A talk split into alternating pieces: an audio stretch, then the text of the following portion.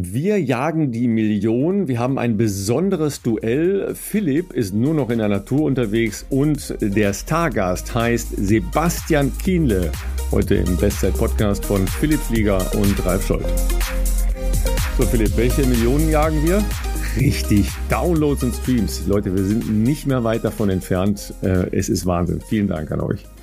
Ja, Ralf, äh, wir haben das natürlich ab und an ähm, eher zu Beginn, würde ich mal sagen, unserer Podcast-Reise im, Blick gehabt, weil wir natürlich äh, sehr verwundert waren, äh, wie viele Leute uns so schon am Anfang zugehört haben. Inzwischen ist es ja einfach komplett äh, jenseits von Gut und Böse. Da kriegt man manchmal fast Angst, deswegen gucke ich da ehrlich gesagt gar nicht mehr, gar nicht mehr so oft rein, ähm, damit man nicht nervös wird, wenn man hier sowas aufnimmt.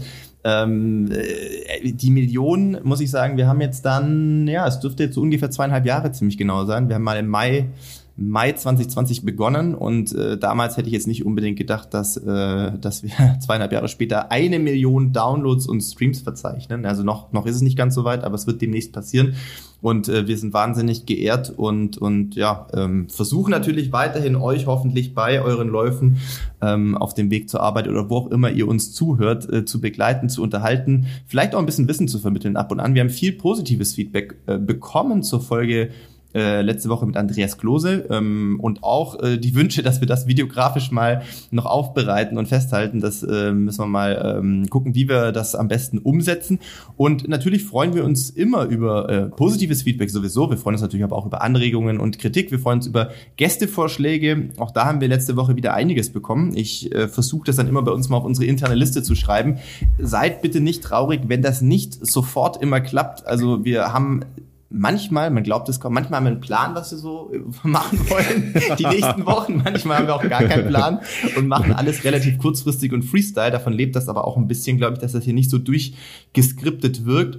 Und ähm, ja, jedenfalls gucken wir immer mal wieder auf diese Liste und wenn es irgendwie passt oder wenn wir das Gefühl haben, es passt thematisch auch mit anderen Sportereignissen vielleicht zusammen oder Saisonphasen oder äh, ja generell Jahresphasen, klar, hat man in den, in den äh, Marathon-Trainingszeiten dann vielleicht andere Schwerpunkte wie im Sommer, aber äh, wir versuchen das alles dann mal zu notieren und dann und wann auch äh, dann aufzugreifen. Und äh, ja, eine Million ähm, ist irre und äh, wir werden euch natürlich, wenn es dann soweit ist, äh, äh, auch daran äh, teilhaben lassen. Und äh, ansonsten, ja, heute groß großartiger Gast äh, nachher noch am Start mit Sebastian Kienle. Also wir haben natürlich auch wieder äh, eine sehr ausgefuchste Community, auch als wir angeteasert haben. Dass wir gerade dran sind, zu versuchen, jemand sehr Prominentes zu bekommen, der ein sehr außergewöhnliches Rennen ähm, kürzlich absolviert hat, gab es natürlich auch ganz viele von euch, die uns entweder per Direct Message auf Instagram oder sogar per Mail geschrieben haben, dass sie da direkt Sebastian Kiele im Verdacht haben. Und ähm, ja, ihr kennt uns gut oder ihr könnt offenbar sehr gut erahnen, was wir, äh, was wir, was wir vorhaben. Und äh, auf das Gespräch freue ich mich auf jeden Fall schon. Ich glaube, das könnte ein bisschen länger werden, so will ich das wahrscheinlich mal einschätzen, aber das ist ja ganz gut dann für eure Langläufe am Wochenende. Ja, auf jeden Fall ähm, streben wir ja sowieso noch ein paar Veranstaltungen an und äh, so die Million könnte zu unserem ähm, Münchner Gastspiel ungefähr fallen. Ähm, da gibt es tatsächlich äh, noch oder wieder Karten. Da gab es ein paar äh, Rückläufer. Also da könnt ihr nochmal bei Niklas Bock reinschauen, ob ihr da Bock Stimmt. drauf habt. Ähm, Andreas Klose hat übrigens äh, jetzt eben noch angerufen. Äh, ich bin jetzt mal kurz nicht drangegangen, aber wir sind da im regen Austausch, was äh, eine mögliche ähm, Videoreihe angeht, ja, interessiert mich auch ehrlich gesagt, ja. Er hat schon Fotos, hat er gesagt, aber ähm, wir wollen uns ja ein bisschen schick machen für euch, logischerweise, ne? Und ich habe ja gesagt, äh, wir haben noch ein besonderes Duell und zwar spielt sich das ab zwischen äh, Rabea und Deborah Schöneborn äh, auf sehr hohem Niveau, ja, weil Rabea, ihr erinnert euch vielleicht, ja, wie, wie gestern noch an die Folge Nummer 72, ja, also vor gut, vor gut einem Jahr. Ähm, das war nämlich die Folge von äh, Rabea äh, vor dem Berlin-Marathon damals. Ne? Ja, ich erinnere mich noch so gut, dass ich noch scharf nachdenken muss. Aber die Folge ist damals schon äh, sehr gut angekommen. Und ähm, äh, Debbie hatten wir ja äh, jetzt vor dieser Ausgabe des Berlin-Marathons und die Folge läuft auch sehr gut. Das ist die 100 124. Ja, also 72 und 124. Lohnt sich in beide Folgen nochmal reinzuhören. Aber es ist natürlich jetzt der Struggle der Zwillinge entstanden. Ja, wer wird am Ende des Jahres mehr äh, Downloads und Streams haben? Sie sind beide schon äh, im oberen Drittel unserer äh, normalen Rankings angekommen, also deutlich jenseits von 8000. Ähm, das ist schon sehr ordentlich. Ähm, mal so als Vergleich, unsere, unsere Top-Folgen ähm, sind jenseits von 12.000. Ja, also da sind äh, schon noch ein paar Triathleten dabei. Ich bin gespannt, wo Sebastian äh, Gienle jetzt mit seiner Folge hinfliegt. Und natürlich immer noch ähm, Florian Neuschwander. Ja. Auf dessen Spuren wandelst du doch jetzt irgendwie, Philipp, oder? Heute Morgen habe ich dich doch schon wieder gesehen, dass du sehr langsame Kilometer hast, da ich weiß, dass du nicht in der Lage bist, auf flachem Untergrund Kilometer in langsamer als fünf Minuten zu laufen, weiß ich, dass da irgendwas anderes im Spiel war. ja, ich versuche mich gerade so ein bisschen, ähm, also wenn jetzt hier die Leute zu Hause zuhören, dann denken die wahrscheinlich gerade bei Florian Neuschwander direkt an irgendwelche Ultra-Laufprojekte. Ähm, da muss ich äh, vielleicht die Leute ein bisschen einbremsen. Also äh, Ultralaufprojekte habe ich jetzt gerade noch nicht äh, irgendwie äh, in der Pipeline. Ich versuche mich ein bisschen Offroad zu bewegen. Da haben wir natürlich auch mal, ich erinnere mich an die Folgen, wo wir ähm, gewisse Schwerpunkte schon mal im Trailauf-Bereich äh, gesetzt bekommen haben, also, also Feedback bekommen haben, die sagten, naja, Florian Neuschwander ist eigentlich kein Trailläufer, der ist eigentlich eher ein Ultraläufer und Trailläufer sind die Leute, die wirklich so Trailrennen bestreiten. Ich weiß noch nicht so ganz genau, äh, wo da so, also wie, was so der Aspekt ist, wo man das genau auseinanderklamüselt. Also ich meine, es gibt ja auch Leute, die machen Ultra-Trail-Rennen, das ist mir klar, irgendwas längeres wie Marathon, dann halt Offroad. Andererseits hat doch Flo auch ab und an schon, meine ich, äh, Offroad-Rennen gemacht. Aber ja, äh, da lassen wir es natürlich gerne auch weiter von euch belehren. Wie gesagt, Ultra ist es bei mir noch nicht, aber ähm, ich habe gerade wirklich diesen Herbst irgendwie sehr großen Gefallen daran gefunden, mich Offroad zu bewegen. Ähm, das ist natürlich jetzt nicht hochalpin in Regensburg, aber es bedeutet für mich halt einfach, dass ich ähm, ja auf äh, Trails und kleineren Pfaden mich hier durch den, den Wald schlage. Und natürlich sind das äh, auch ein bisschen mehr Höhenmeter, wie wenn ich sonst an der Donau oder in einem der Nebenarme der Donau laufe. Und ähm, es ist irgendwie gerade ich weiß nicht, erfrischend für mich, so anderes Laufen mal zu machen, ähm, wo du halt wirklich eigentlich während des Laufs gucke ich eigentlich nicht groß auf die Uhr, sondern ich laufe so nach Gefühl, versuche da so meinen Rhythmus zu finden. Ähm, es ist ja extrem abwechslungsreich, je nachdem, ob es dann mal hoch runter geht oder je nachdem, wie ähm, ja, äh, wie viel Aufmerksamkeit der Untergrund benötigt, sage ich jetzt mal. Ich habe mir jetzt sogar, äh, man, man höre und staune, ich glaube, das sind fast meine ersten Trailschuhe, die ich nicht zum Wandern angezogen habe, sondern tatsächlich zum Laufen. Ähm, äh, da bin ich aber tatsächlich auch noch relativ unbewandert. Äh, natürlich sind meine Schuhe von Adidas, das ist natürlich klar, beziehungsweise Adidas Terex. Ähm, und da gibt's ja inzwischen auch eine echt große Palette und Bandbreite in verschiedenen Traillaufmodellen. Ich habe jetzt einfach mal random eins ausgesucht. Für die Leute, die sich da wahrscheinlich besser auskennen als ich, ist es der äh, Adidas Terex Speed Flow heißt der Schuh. Das ist für mich jetzt vom Feeling her ein Schuh, der ist jetzt nicht sehr klobig, der ist irgendwie schon relativ direkt, der macht Spaß zu laufen, ähm, aber man hat natürlich auch einen wesentlich besseren Grip, das ist natürlich klar aufgrund der Sohle, als wenn es ein normaler Laufschuh ist. Und ähm, für die Leute, die jetzt sich auch im Trail-Schuhbereich nicht so auskennen, es fühlt sich so ein bisschen an wie so ein Adios 7 mit ein bisschen besserem Grip, würde ich jetzt mal so sagen. Und, ähm, und klar, dadurch kommt man natürlich auch besser ähm, abseits der befestigten Wege äh, voran. Das ist ganz klar, ist ja jetzt auch zumindest in Regensburg ähm, durch auch den Nebel und generell die Feuchtigkeit alles im Wald bisschen matschiger. Und ähm, meine Schuhe waren mal, die waren zu Beginn relativ, also die waren weiß. Ähm, das war jetzt schon nach den ersten Läufen auf jeden Fall nicht mehr der Fall, muss ich sagen. Die sehen aus, als hätte ich schon irgendwelche Crossläufe gemacht. Und ähm, da werden jetzt die Hardcore-Trailläufe auch lachen, aber äh, ich bin jetzt zumindest von was war das jetzt, Montag bis heute ähm, dreimal gelaufen. Ich glaube, es waren in Summe müssen es knapp 60 Kilometer gewesen sein, 55, 60, so um den Dreh. Ähm, und zumindest sagt mir gerade Strava, dass es über 1000 Höhenmeter waren. Und das ist zumindest für, für Regensburg und für da, wo ich jetzt hier loslaufe, ähm, viel, relativ viel. Für mich ist es viel. Ähm, und äh, ja, merke ich auch ein bisschen in äh, Muskulatur, die sonst nicht so ganz beansprucht ist. Also primär bei mir ähm, witzigerweise unterer Rücken und auch Oberschenkel, Vorderseiten, Oberschenkel, Außenseiten. Ne? Ist ja klar, wenn du halt natürlich auch schnell äh, versuchst runter zu rennen oder manchmal auch natürlich ein bisschen, ähm, ja, wie soll ich sagen, ein bisschen abstoppen musst. Ne? Manchmal kann man es ja nicht voll laufen lassen Offroad. Ähm, dann, dann muss da, müssen da andere Muskelgruppen mehr arbeiten und ich muss sagen, es macht mir gerade echt Spaß und habe das Gefühl, ich kriege da auch ein bisschen bisschen mehr Kraft aktuell. Also das mit den Höhenmetern ähm, messen ähm, Triathleten, also eher ich dann ja im Prinzip nur beim Radfahren. Ja, mhm. ähm, so, so, eine, so eine Regel auf Mallorca lautet ähm, pro 100 Kilometer 1000 Höhenmeter. Die hast du automatisch, also musst du gar nicht ins Gebirge fahren, sondern durch die Grundlandschaft. Mhm. mhm. In dem Bereich bewegst du dich jetzt ja auch schon. Ja, das ist schon mal nicht so schlecht für für Laufen, aber äh, schon anspruchsvoll, klar. Ähm, deshalb ähm, ist das schon, ja, ich, ich verfolge das. Ne? Ich passe da gut auf. Ja? Wie, wie ist es denn, wenn du, wann hast du das letzte Mal eigentlich was auf der Bahn gemacht? Wie ist denn das, wenn du jetzt, sagen wir mal, aus dem Gelände dann halt auf die Bahn kommst? Weil das muss einem ja dann doch irgendwie vorkommen, wie bergunterlaufen. Ähm, du musst jetzt nachdenken, wann das letzte Mal auf der Bahn warst, oder? Ohne Witz, äh, ich, ich war ewig nicht auf der Bahn. Also ich habe äh, ich hab die ganze Marathonvorbereitung für Hamburg im Frühjahr war ich, glaube ich, keine einzige Einheit auf der Bahn. Und ich überlege gerade vor, beispielsweise jetzt vor dem Berlin-Marathon, wo es ums Pacen ging, wo ich natürlich auch mich ein bisschen logischerweise auf so einen Pace-Job äh, entsprechend dann vorbereite, tempotechnisch, da kann ich nur Dauerläufe machen, habe ich auch alles draußen gemacht, also draußen, also halt auf Radwegen oder ähm, an der Donau, äh, an asphaltierten Straßen. Das heißt, ich könnte gerade gar nicht sagen, was jetzt mal auf der Bahn war irgendwie im Sommer vielleicht mal so Just for Fun für so ein NI-Programm oder so. Also ein NI-Programm ist für uns so ein, ähm, ja, früher haben wir da mal gesagt, äh, äh, Programm, niedrige Intensitätsprogramm, das heißt so ein bisschen wie Rasendiagonalen oder 100-100 Tempowechsel einfach für, für ein bisschen Beine auflockern, sowas in der Art.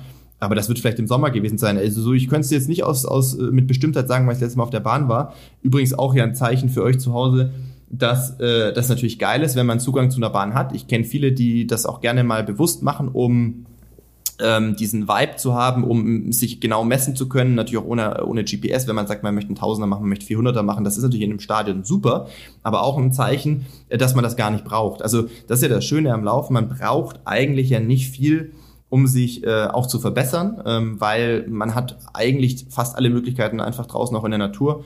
Ähm, jeder wird wahrscheinlich irgendeinen Radweg oder irgendeinen Abschnitt finden, der mal ein bisschen flacher ist, wo man sowas auch draußen machen kann. Und ich zum Beispiel habe jetzt echt viel in äh, mit freien Fahrtspielen gemacht. Also äh, wo du halt einfach irgendeinen Radweg lang rennst und das nach Minutenbelastung machst. Also von dem her, Stadion war ich ewig nicht mehr. Andererseits ist es natürlich so, wenn ich jetzt heute mal schaue, ich war jetzt vorhin nur eine kleine Runde laufen, ähm, heute war ich jetzt nur 13 Kilometer unterwegs. Das waren, glaube ich, 250, 260 Höhenmeter. Ähm, aber da hast du natürlich eine Range, wie du sagtest, zwischen einem Kilometer in 501 war, glaube ich, der langsamste Kilometer mitten im Wald, äh, wo es sehr steil war.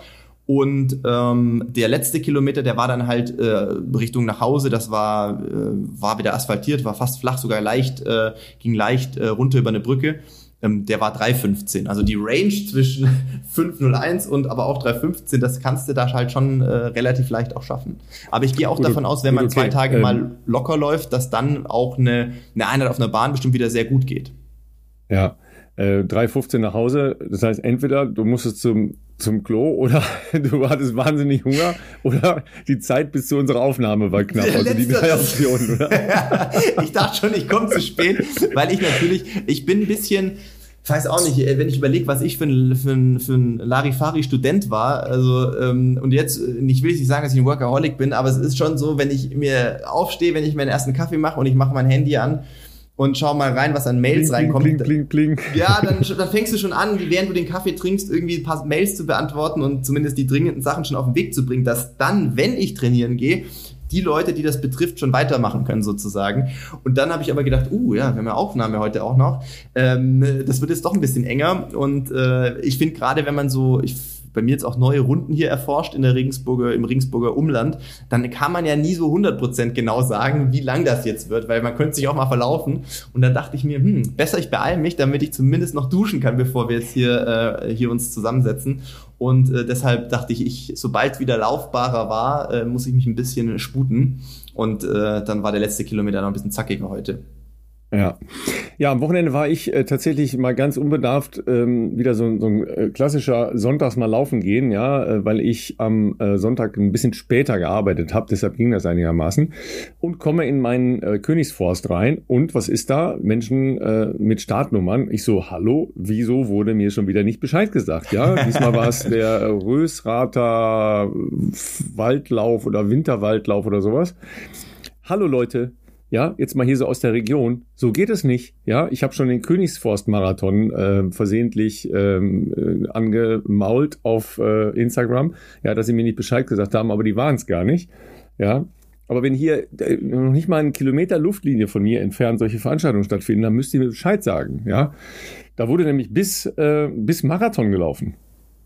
Ja, Ach, da was? war ich ja also okay. also auch ja, ein bisschen überrascht, ehrlich gesagt. Also, ne, man konnte irgendwie, glaube ich, fünf, zehn, halb und Marathon mal so einfach äh, eben, ne, kleine Veranstaltung im Wald halt aufgebaut, ja, ein bisschen ein kleiner Generator, äh, ein bisschen äh, Getränke und Verpflegung und dann irgendwie eine Runde und dann sind die da halb Marathon und Marathon gelaufen. Krass. Also, ne, so einfach kann's gehen. Muss nicht immer das ganz große Geschirr sein. Ja, nächste Woche ist ja Frankfurt-Marathon, übertragen wir natürlich im HR. Können wir nächste Woche noch mal ein bisschen drauf philosophieren. Aber ähm, so gehen halt Laufveranstaltungen an mir vorbei. Ja, weil ich weiß gar nicht, Guckst du in den Laufkalender rein? Ja, du guckst auch nicht in den Laufkalender rein. Ne? ich wollte gerade sagen, ich, ich, werde dazu keine Aussage treffen. Nein, ich meine, das, äh, ich weiß gar nicht, gibt's den, gibt's den, wahrscheinlich gibt's den auch in digitaler Form, ne? Aber früher gab's den ja Total. so als ganzes Jahr, ne? Ja, so genau. War eigentlich schon ne? auch irgendwie cool, äh, irgendwie oldschool. Das ist so ein Laufkalender, das, wo du einfach so einen kompletten ja. Überblick hattest über Laufveranstaltungen von äh, klein bis äh, ganz groß. Ja, wahrscheinlich gibt es das, ich hoffe, in digitaler Form irgendwie immer noch, aber da bin ich überfragt, habe ich äh, überhaupt gar keinen Zugang mehr. Ich weiß sogar, dass wir zu, zu ähm, LG Regensburg-Zeiten ja. hat sogar äh, der Verein so einen Laufkalender rausgebracht. Also eher mit bisschen Fokus auf natürlich regionales Umland hier, eher Bayern-Schwerpunkt, aber auch natürlich äh, sonst alle äh, klar, die großen Marathons hierzulande, die, die deutschen Meisterschaften von, keine Ahnung, zehn Kilometer draußen über die, die Cross-Meisterschaften, also sehr laufspezifisch. Das gab's und das war auch immer recht nachgefragt. Das wurde zumindest bei den äh, eigens ausgerichteten Events auch von, von vielen Athletinnen Athleten, von Trainern immer gerne mitgenommen, weil es halt praktisch ist. Ja, ich finde es ja auch eigentlich cool, dass man ähm, die Sachen, die in der Nähe sind, einfach sich mal anguckt, ja. Und ähm, im Zweifel ist das ja, äh, also ich hätte ja jetzt nicht äh, einen Halbmarathon gemacht, ja, weil du hast direkt den Marathon gemacht. Dazu sagen, ja, ich werde mir direkt den Marathon gemacht. Das ist ja so, so denkt ja meine Tochter, ne? Also ich mache mindestens Halbmarathon, aber vielleicht auch Marathon. Ich so, ja, ist klar. ja. Ähm, nee, aber da läufst du halt ein Zehner da mal eben mit. Also das ist doch super, ja, ja als, ja, als Training einfach, ja. Also ist doch vollkommen, vollkommen entspannt da, ja. Es war fantastisches Laufwetter, ja. Heute ist es wieder super fantastisches Laufwetter. Sonne scheint. Ja, heute Morgen war es ziemlich frisch in, äh, in Kölle. Aber soll halt irgendwie 16 oder 17 Grad werden heute Nachmittag. Ja, ich meine, besser geht's nicht. Ja, gestern äh, bin ich kurz mit. Ähm, die neue Saison hat ja angefangen, ja, für die äh, Jugendlichen. Äh, erstes Training auf der Bahn, auf der blauen Bahn beim Tusköln rechtsrheinisch. Mhm. Das ist halt schon, äh, das war schon geil. Total voll der Platz, ja, weil irgendwie alle irgendwie trainiert haben. Also wirklich super voll. Und da drumherum ist halt äh, Meerheimer Heide, da kann man halt äh, dann irgendwie toll laufen. Da war auch ziemlich crowdy, jetzt mal von den äh, Hundebesitzern abgesehen, die aber jetzt zum Glück ihre Hunde da einigermaßen im Griff haben. Und ähm, das ist natürlich, besser geht's natürlich nicht. Ne? Und dann, dann bist du danach halt gelaufen, Ralf. Ich bin eine Bestzeit gelaufen. Sagt mir zumindest gerade Strava. Während wir aufnehmen, habe ja, ich dein strava Da bin ich vielleicht gestalkt. auf einer, da bin ich an, auf einer Mini, äh, auf einem Minisegment von 150 Metern äh, so schnell gelaufen wie vielleicht noch nicht, weil ich diesmal andersrum gelaufen bin. also hier steht zumindest, hier steht zumindest MPR Mehrheimer Powerrunde PR ja. 532 bis äh, da gerannt wurde auf dem Ja, tatsächlich habe ich Minutenläufe gemacht gestern. Ah. Ähm, Ne, ähm, das ist äh, die Meerheimer Heide, wo ähm, der Cross stattgefunden hat, den auch äh, Coco Klosterhalfen ähm, bestritten hat. Mhm, mhm, ja, die läuft übrigens an dem äh, Wochenende des Frankfurt-Marathons, ihren Halbmarathon in Spanien. Da bin ich auch sehr gespannt drauf. Ja, und äh, deshalb ähm, da weiter als PR zu kommen in den äh, Segmenten ist utopisch, weil irgendwo ist da überall schon Konstanze gelaufen und sehr viele andere gute Läuferinnen und Läufer. Also chancenlos, ja. Wobei, äh, Konstanze habe ich noch nicht bei Strava gesehen, ist glaube ich nicht bei Strava. Ähm, jedenfalls, ähm, da wird sehr, sehr viel und sehr, sehr cool gerannt. Also ich habe einfach mal so ein paar Minutenläufe gemacht und wie du sagst, ja, einfach ähm, ja, grob Minute und los. Da muss man ja nicht auf die Bahn gehen. Und was lustig war, meine Tochter hat dann zum Abschluss ihres Trainings auch Minutenläufe gemacht. Oh, okay. Und was soll ich sagen, die ist deutlich weitergekommen in einer Minute als ich. also zum Abschluss des Trainings, ne? ist ja klar. ja, wir schieben das noch auf die, äh, wie soll ich sagen, die, die, das jugendliche Alter natürlich. Also das ist natürlich. Ja, war natürlich total übertrieben. Die war immer voll im Laktat, ich nicht. genau, du hast das in der Komfortzone das, das noch irgendwie gemacht. Mir jetzt gerade so. Sehr, ähm, sehr schön. Ja, ja apropos äh, Komfortzone. Ähm, Leute, wir haben was für euch und hoffen natürlich, dass wir damit wieder so ein bisschen eine, ich nenne es mal Community Challenge hier starten. Äh, wir haben das ja im Frühjahr relativ ähm, umfassend mal gemacht, ne, auf Strava. Wir haben immer noch unsere Strava-Gruppe. Ähm, da ich gestern reingeschaut. Ja, ich habe schon länger nicht mehr reingeguckt, leider, weil über wir, 1500 Teilnehmer. Oh, what? Okay, das ist ja Wahnsinn. Yes. ähm, ja. Da müssten wir uns eigentlich auch echt dringend mal wieder eine Strava-Challenge überlegen. Aber wir fangen jetzt erstmal ein bisschen kleiner an. Ähm, und zwar mit unserem Partner Induco. Ja? Induco auch schon inzwischen wirklich lange an unserer Seite. Und ähm, wir kriegen natürlich viel Feedback von euch, äh, überwiegend positives Feedback, ab und an auch äh, kritisches Feedback, gerade für Leute, die jetzt vielleicht da irgendwie sehr advanced unterwegs sind. Ähm, wir sind, wissen alles zu schätzen, tatsächlich die Entwickler von Induco auch, denn die wollen die App natürlich weiter besser machen. Und ähm, ja, wie gesagt, junges Team aus St. Ingbert bei, äh, bei Saarbrücken in der Nähe. Äh, alles total Sportverrückte, äh, was Laufen, Radfahren etc. anbelangt ähm, und äh, ist eben noch ein sehr junges Unternehmen. Ähm, ihr wisst Bescheid, Induco ist quasi ähm, euer Personal Coach äh, für zu Hause. Es ist äh, in einer Free-Version äh, verfügbar und in einer Pro-Version. Die Pro-Version kostet, muss ich selber nochmal nachschauen, weil ich es nicht auswendig weiß, 14,99 meine ich im Monat. Ähm, das heißt, äh, je nachdem, wie was für ein Deal ihr abschließt, wenn ihr ein ganzes Jahr äh, das direkt das Abo abschließt, ist das natürlich wesentlich günstiger noch. Und ähm, der Vorteil daran ist, dass die App natürlich mitlernt. Also die fragt natürlich, entwickelt einen Trainingsplan für euch, die fragt aber auch ab, wie geht's euch, wie war das Training, ähm, hast du gerade besonders viel Stress? Ähm, und anhand von dem Input, den ihr der App auch gibt, wird der Trainingsplan eben laufend angepasst auf eure ähm, definierten Ziele. Und äh, da gibt's jetzt ja seit, äh, ich glaube, jetzt muss ich überlegen, zwei, drei Wochen äh, ein neues Feature in dem letzten Update. Wir haben da schon vor zwei Wochen mal drüber gesprochen. Es gibt diese ähm, die Möglichkeit, Crushes zu ähm, erstellen beziehungsweise zu machen. Und im Prinzip könnt ihr dann unabhängig von eurer Location äh, euch mit, mit, mit Freundinnen, mit Freunden ähm, messen. Ja, das gibt's im, im, im Bereich fürs Rad, gibt's das schon. Fürs Laufen gibt es das jetzt seit kurzem auch. Und äh, da wird dann auch, ähm, sagen wir mal, Unterschiede, ja, also ein Unterschied, ob ich das jetzt hier äh, oder ob der Ralf das jetzt an der, an der ähm, äh, am Rhein macht und ich jetzt hier in Regensburg irgendwie Offroad, aber ähm, zum Beispiel Höhenmeter werden dann auch entsprechend berücksichtigt und angepasst. Und wir haben jetzt die Möglichkeit, Ralf, hier unseren eigenen Bestzeit-Crush zu erstellen, wo wir als Community dann in zwei Wochen haben wir jetzt mal überlegt. Wir wollen es nicht so kurzfristig machen, weil die Folge erscheint Freitag und wenn wir dann sagen, der Crush ist direkt am nächsten Tag, ich glaube, dann haben wir noch nicht alle von euch das gehört. Deswegen, wir wollen einen Community Crush machen am 6. November. Ja? 6. November ist quasi die Woche dann nach dem Frankfurt-Marathon und es ist ein Samstag. Und, nee, der äh, Sonntag. Der Sonntag. Entschuldigung, es ist natürlich der Sonntag. Ähm, Wäre gut, wenn ich selber in meinen Kalender hier noch reinschaue.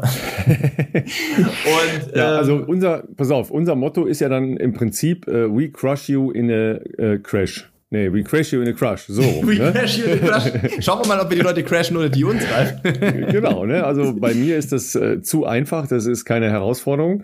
Ja, aber wir haben uns gedacht, okay, wir nehmen halt äh, diesen Sonntag nach dem Frankfurt-Marathon, weil klar, es wird ja auch ähm, sicher ein nicht ganz kleiner Teil unserer Community da rund um Frankfurt irgendwie aktiv sein. Ähm, sicher auch viele im Marathon aktiv sein, weil äh, Halbmarathon wird da ja nicht angeboten wie bei anderen äh, großen ähm, Laufveranstaltungen. Und dann haben wir gesagt, okay, wir geben uns und euch ein bisschen Zeit, äh, darauf einzustellen. Und dann haben wir halt hin und her überlegt. Ähm, Philipp hat gesagt, ja, lass uns einen lockeren 30er machen. Ich habe gesagt, äh, Entschuldigung, dann fahre ich gleich mit dem Fahrrad. Das funktioniert nicht. Ja, also haben wir uns auf die klassische Strecke von 11,11 Kilometer geeinigt. Ja, wir laufen also am 6.11. 11,11 Kilometer äh, mit euch, gegen euch, um euch herum, wie auch immer. Genau, das ist der Plan. Ich werde es vielleicht aus äh, Gründen der, ja, wie soll ich sagen, damit damit es irgendwie spannend wird, werde ich wahrscheinlich diese 11,11 ,11 Kilometer tatsächlich versuchen, eben nicht an der Donau zu machen, sondern irgendwo Offroad und bin gespannt, wie das dann äh, irgendwie ins Verhältnis gesetzt wird. Das äh, finde ich nämlich sehr, sehr spannend. Ähm, aber ihr könnt euch also vormerken, 6.11. machen wir einen Community Crush äh, auf Enduko. Alles, was ihr dafür tun müsst, ist euch die App runterzuladen, sofern ihr das nicht ohnehin schon gemacht habt. Ähm, wie gesagt, es gibt eine kostenlose Version, es gibt auch eine äh, Pro-Version, sogar mit einer äh, Testphase, äh, die ihr ausprobieren könnt. Ich glaube, zwei Wochen lang geht die, wenn mich das nicht täuscht.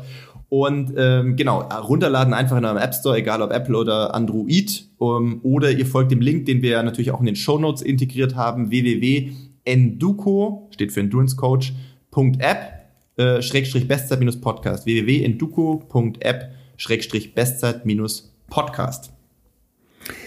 Ja, und dann wird's äh, jetzt, glaube ich, langsam Zeit, weil sonst knacken wir die drei Stunden, ja, uns mit unserem äh, Gast zu befassen. Ähm, Sebastian Kiene, ja, die meisten von euch äh, kennen den natürlich, äh, wahrscheinlich more or less äh, jeder von euch kennt ihn.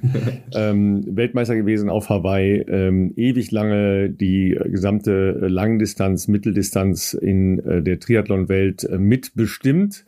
Ja, äh, eine der ganz großen Persönlichkeiten dieser Sportart, der ja das letzte letzte Mal auf Hawaii als Aktiver angetreten ist, ähm, hat allerdings ein, ähm, wie er es nennt, Soft-Exit in seiner Planung, also will noch ein paar Veranstaltungen im nächsten Jahr oder ich glaube, es wird eine ganze Menge Veranstaltungen im nächsten Jahr noch machen.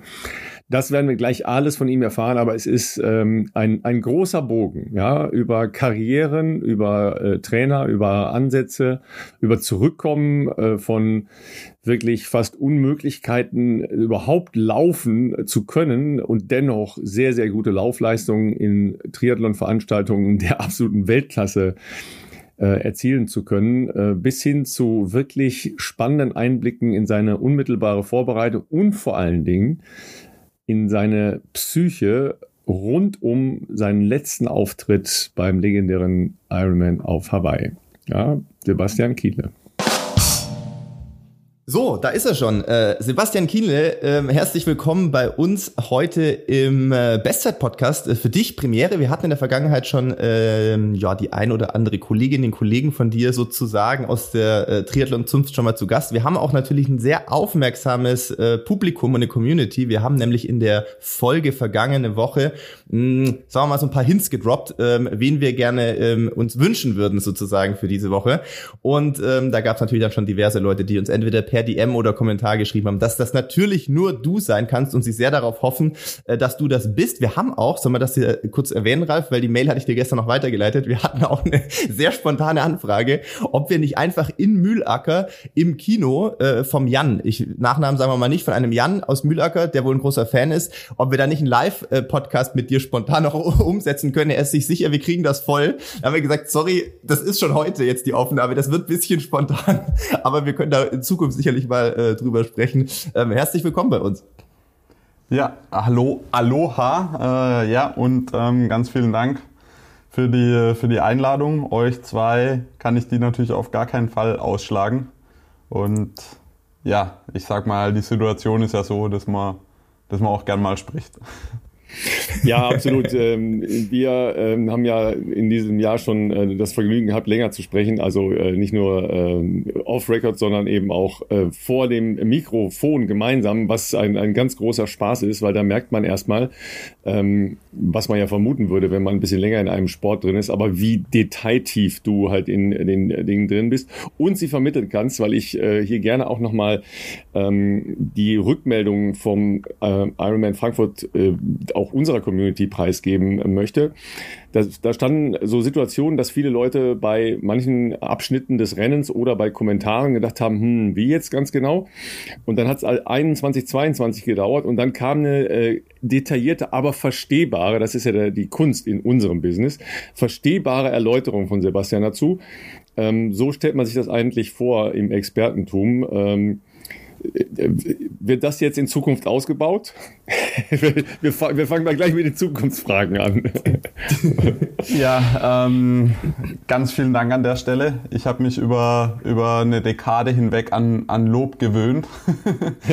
und, ähm, und natürlich ist man, ist man schon so ein bisschen, bisschen abhängig auch äh, davon. Und ja, es, es motiviert einen auch auf jeden Fall da vielleicht in dem, in den Bereichen ein bisschen, bisschen mehr zu machen und ist auch eine Art, dem, dem Sport vielleicht was zurückzugeben, weil ich glaube, wir haben gerade im, im Triathlon-Bereich, wenn, wenn Menschen sich das, das eben auch anschauen, ein sehr diverses Publikum, will ich mal sagen. Wir haben wirklich halt die absoluten Experten, ähm, die dann ständig wahrscheinlich denken, oh, jetzt wird zum hundertsten Mal das wieder irgendwie erklärt und äh, die dann, äh, die dann da irgendwie so gelangweilt sind und die wollen wir ja irgendwie erreichen und denen auch immer noch was erzählen können, was interessant ist und gleichzeitig haben wir halt Leute, die schalten da einmal kurz durchs Programm und sehen das dann zum ersten Mal und da muss man, muss man irgendwie so ein bisschen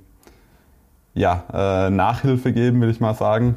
Und wenn wir das gut unter einen Hut bringen, ich glaube, das ist schon, schon ganz, äh, eine ganz gute Sache für, für unseren Sport und ich glaube, sehr wichtig, sehr wichtiger Bereich, um den, um den Sport weiter wachsen zu lassen. Ähm, Gerade was die, was die Fernsehzuschauer angeht. Jetzt müssen wir vielleicht noch kurz ähm, den Leuten dazu sagen, das habe ich mir auch hier tatsächlich gerade nochmal angelesen. Also du bist gestern, vorgestern glaube ich, auch erst aus äh, äh, von Hawaii zurückgekommen. Ähm, und natürlich äh, standen dann wahrscheinlich schon die, die, äh, oder ja, war ja klar, dass das zumindest dein letzter Auftritt quasi auf Hawaii sein wird, aber du hast natürlich auch schon äh, geäußert, dass du durchaus noch vorhast, nächstes Jahr einige Rennen zu bestreiten, und zwar die Rennen, ähm, die du ähm, noch nicht machen konntest, äh, aus verschiedenen Gründen. Was, was wären das für Rennen für dich beispielsweise? Das ist ja jetzt was für jemanden wie mich, der gar nicht so tief in der Triathlon-Szene drin ist. Und für jemanden, der so lange da dabei ist wie du, ähm, ist das ja für mich jetzt mal eine spannende Frage, sind das jetzt nur Triathlon-Rennen oder ist das so ein bisschen Crossover? Man muss ja auch wissen, ähm, aus deiner Historie, du hast ja, glaube ich, auch mal eine sehr ähm, erfolgreiche Duathlon-Phase anfangs, ganz am Anfang mal auch gehabt, oder? Bin ich da nicht ganz richtig? Doch, auf jeden Fall, ja. Also erstmal vielleicht, genau, ich bin gestern sind wir, sind wir zurückgekommen war auf jeden Fall eine, eine gute Entscheidung, da ja auch nochmal die schöne Seite von Hawaii zu genießen. Hawaii kann brutal sein, kann, kann Himmel und Hölle sein, sag ich mal. Ja. Und wir haben auf jeden Fall nochmal den, den Himmel genossen. War für mich im Vorfeld auch ein riesen Motivationsfaktor, da nochmal mit äh, kompletter Familie, also mit meinem jetzt dann 15 Monate alten Sohn, da eben nochmal die, die schöne Seite von Hawaii zu genießen und dann zumindest mal zu warten, bis die ersten 3000 Fahrradkoffer die Insel verlassen haben. äh, am Donnerstag waren gefühlt immer noch 1000 äh, beim Check-in. Aber ja, also es hat sich dann schon ein bisschen, ein bisschen gelegt gehabt. Ich glaube auch da äh, ja, spielt Erfahrung eine Rolle, um zu wissen, es ist echt brutal, dass es eben, sag ich mal, viele Amateure gibt, die dann teilweise Montag, Dienstag nach dem Rennen wieder arbeiten weil ich muss sagen, ich bin, habe heute Nacht dann irgendwann um äh, vier die senile Bettflucht an, angetreten. Und ähm, ja, also da muss man auch einfach sagen, echt großen Respekt vor all den, vor all denen, die, die dann Montag, Dienstag wieder angefangen haben mit Arbeiten. Ja, und zum Thema Arbeiten, genau, also ich, äh, hast du genau richtig, richtig schon gesagt. Ich glaube, manche haben das auch ein bisschen falsch verstanden. Ich habe in Kona nicht meine Karriere beendet Kona war meine letzte Weltmeisterschaft, also zumindest mal letzte Langdistanz-WM und auch ähm, ich werde auch keine Mitteldistanz-Weltmeisterschaft mehr starten. Genau, letzter Auftritt ähm, in Kona auf Hawaii und jetzt, äh, sag ich mal, geht so die Round the World Fair Welttour los und ja, was für Rennen. Also du hast schon gesagt, ein, ein paar Rennen, die ich noch ein letztes Mal machen will, gerne. und dann eben einige Rennen, die ich bis jetzt noch nie machen konnte. Es ist so, dass Ironman die äh, noch keinen Rennkalender veröffentlicht hat, wo auch die, die Profi-Rennen drinstehen. Also es ist bei uns eben so, dass es tatsächlich Rennen gibt, die, die ich zwar als Profi auch starten dürfte, ähm, aber es eben keinerlei äh, Konkurrenz da in dem Fall gibt. Also ich würde dann quasi im, im Amateurfeld sozusagen starten, außer Konkurrenz und ähm, ja, das, äh, ja, da habe ich jetzt noch nicht so die, die Lust drauf im, im nächsten Jahr. Also ich will schon im Profifeld starten und ähm, ja, dementsprechend muss ich da mal noch ein bisschen schauen, was dann letztendlich tatsächlich auf dem Programm steht. aber es gibt auf jeden Fall viele Optionen, die auch schon in diesem Jahr losgehen. Also in diesem Jahr kann ich vielleicht mal noch sagen, äh, eine Option wäre äh, das Two in Two zu machen. Also zwei Ironmans in, an zwei aufeinanderfolgenden oder an, in zwei Wochen. Also mit ähm, zwei Wochen Abstand. Das wäre dann Cozumel und Australien.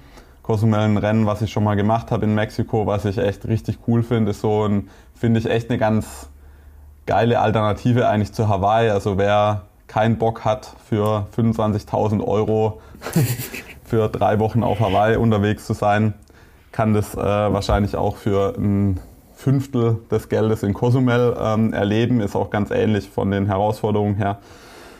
Genau, und Australien ein äh, ein Rennen in einem Land, wo ich noch nie eine Langdistanz gemacht habe, was aber auf jeden Fall so ein bisschen auch die Wiege von unserem Sport ist. Ganz klar, Australien schon ein Epizentrum und ja, das wäre wär eine Option. Äh, Patagonia Man gibt's noch. Ähm, ein richtig geiles Rennen in Patagonien, auch eine, eine Langdistanz.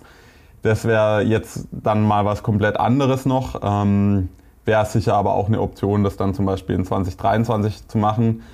Und ähm, Israel steht noch auf dem, äh, Zettel. Das sind so die, die wesentlichen Optionen jetzt mal für dieses Jahr. Und für nächstes Jahr werde ich mich schon darauf beschränken, eigentlich vor allen Dingen äh, Triathlons zu machen. Äh, ich werde vielleicht auch schon das ein oder andere Gravel-Rennen mal noch machen. Mein Plan ist ja einfach die Saison 2024 dann auch keine, keine Triathlons mehr zu machen, keinen äh, mich da aus dem Profisport dann mit dem nächsten Jahr zu verabschieden. Aber ich glaube, äh, aus der jetzigen Sicht war die Strategie, glaube ich, auch ganz gut, das so zu, zu kommunizieren, dass ich dann auch 2024 wahrscheinlich eben einfach noch ein paar Gravel-Rennen mache. Ähm, also eher so in dem Rad, Radbereich unterwegs bin, aber jetzt nicht irgendwie Straßenrennen, sondern ja, so langsame Resozialisierungsphase dann. ähm, ich glaube, ich glaub, so ein, so ein Soft Exit oder Soft Landing, das ist was total Wichtiges. Also da einfach nicht äh, von 100 auf 0 zu gehen. Also ich glaube, wenn ich jetzt direkt aufhören würde mit dem Sport, da würde ich, also das, da würde ich so in ein Loch fallen. Also das echt, das wäre, wenn ich mir das jetzt vorstelle, da bin ich, bin ich heilfroh, dass ich jetzt nicht gesagt habe, nee, Kona gibt das letzte Rennen und danach finito und gar nichts mehr. Ja, wobei das hat ja beides äh, durchaus mhm. auch äh, für und wider, denn äh, auf der einen Seite ist es ja schon so, ich meine, du kannst ja sowieso nicht so ohne weiteres aufhören, äh, intensiv Leistungssport zu machen, weil du ja auch ähm, über eine längere Phase abtrainieren musst, weil du ja sonst wirklich in, in massive gesundheitliche Probleme reingeraten würdest. Das ist das eine. Das andere ist natürlich, dein Anspruch ist ja ähm, nicht irgendwo, sondern ist hoch extrem hoch, ja, auf Weltniveau zu agieren.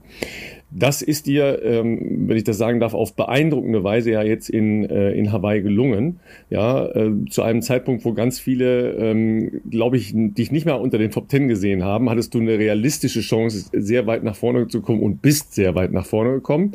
Kommen wir ja gleich nochmal zu. Äh, auch aufgrund einer, wie ich fand, herausragenden ähm, Laufleistung. Wobei man die Radleistung sich auch nochmal genau angucken darf. ja, weil die war nämlich auch nicht so schlecht. Aber ähm, das ist ja das eine. Und jetzt ähm, gehst du ja in einen Bereich, wo du sagst, ja, okay, ich möchte dies und das Rennen noch machen. Wie passt das aber dann zu deinem Anspruch? Also wenn du da dann plötzlich 20. wirst, äh, meinst du, du kommst damit klar? Nee, äh, das ist auch nicht mein, ist auch nicht mein, äh, mein Anspruch. Also ich muss auch ganz klar sagen, dass ich jetzt nicht äh, Rennen starte, um dann fröhlich in die, in die Menge zu winken und bei der ersten Age Station äh, äh, Champagner irgendwie in die Radflasche äh, füll. Ähm, ich will das, das schon nochmal. Das allerletzte Rennen, ja. Ja, da, also beim allerletzten Rennen, da, da sage ich mal noch nichts dazu, aber da, da, da ist es vielleicht was anderes. Ähm, nee, ich meine, ich muss, ich muss natürlich klar sagen, also erstens mal, genau, hast du das richtig zusammengefasst. Ähm, vor anderthalb äh, Jahren, wo ich eigentlich so den, den Entschluss dann auch kommuniziert habe, wie jetzt äh, diese die Saison 2022 und 2023 aus, aussehen sollen, bin ich eigentlich noch in, mit, einer, mit einem relativ großen Optimismus da reingegangen und habe gedacht, ich kann in Kona nochmal um einen Sieg kämpfen. Ja. Man sieht einfach, wie wahnsinnig äh, sich dieser Sport in den zwei Jahren entwickelt hat. Also wir haben da nicht nur zwei Jahre übersprungen, sondern wir haben quasi eine komplette Generation auf einen Schlag eigentlich im Männerbereich abgelöst. Also das gab es, glaube ich, noch nie, dass wir unter den, also ich glaube, die ersten vier äh, waren jetzt Kona Rookies. also schon ein Sieg von einem Kona Rookie ist eigentlich was Besonderes, weil es gab es, glaube ich, eben nur bei der absolut ersten Austragung dieses Rennens äh, und dann nochmal mit ähm, Frederik van Lierde und sonst gab es eben keine ähm, Siege von, von Kona-Rookies. Das Durchschnittsalter im, auf dem, äh, in Top 10 äh, 2019 war, glaube ich, irgendwas mit äh, 36, und jetzt äh, waren wir irgendwie bei 28, für die ersten, für die ersten 10. Äh, die durchschnittliche Anzahl von Langdistanzstarts, ähm, oder nicht die durchschnittliche, die Gesamtanzahl von Langdistanzstarts 2019 und den ersten zehn äh, war, äh, und an ersten vier waren, glaube ich, ähm, 73 und jetzt waren es äh, 14.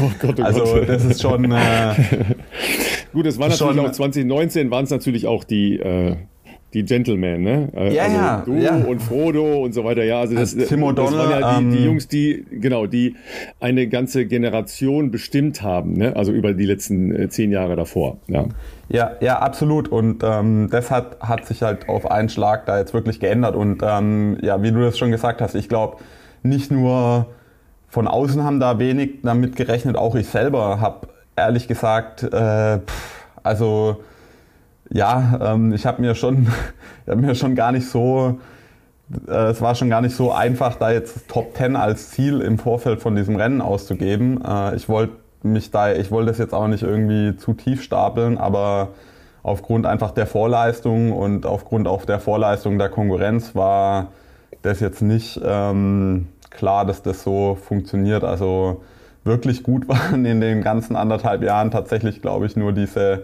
letzten drei Wochen, die ich jetzt wirklich auf Hawaii hatte.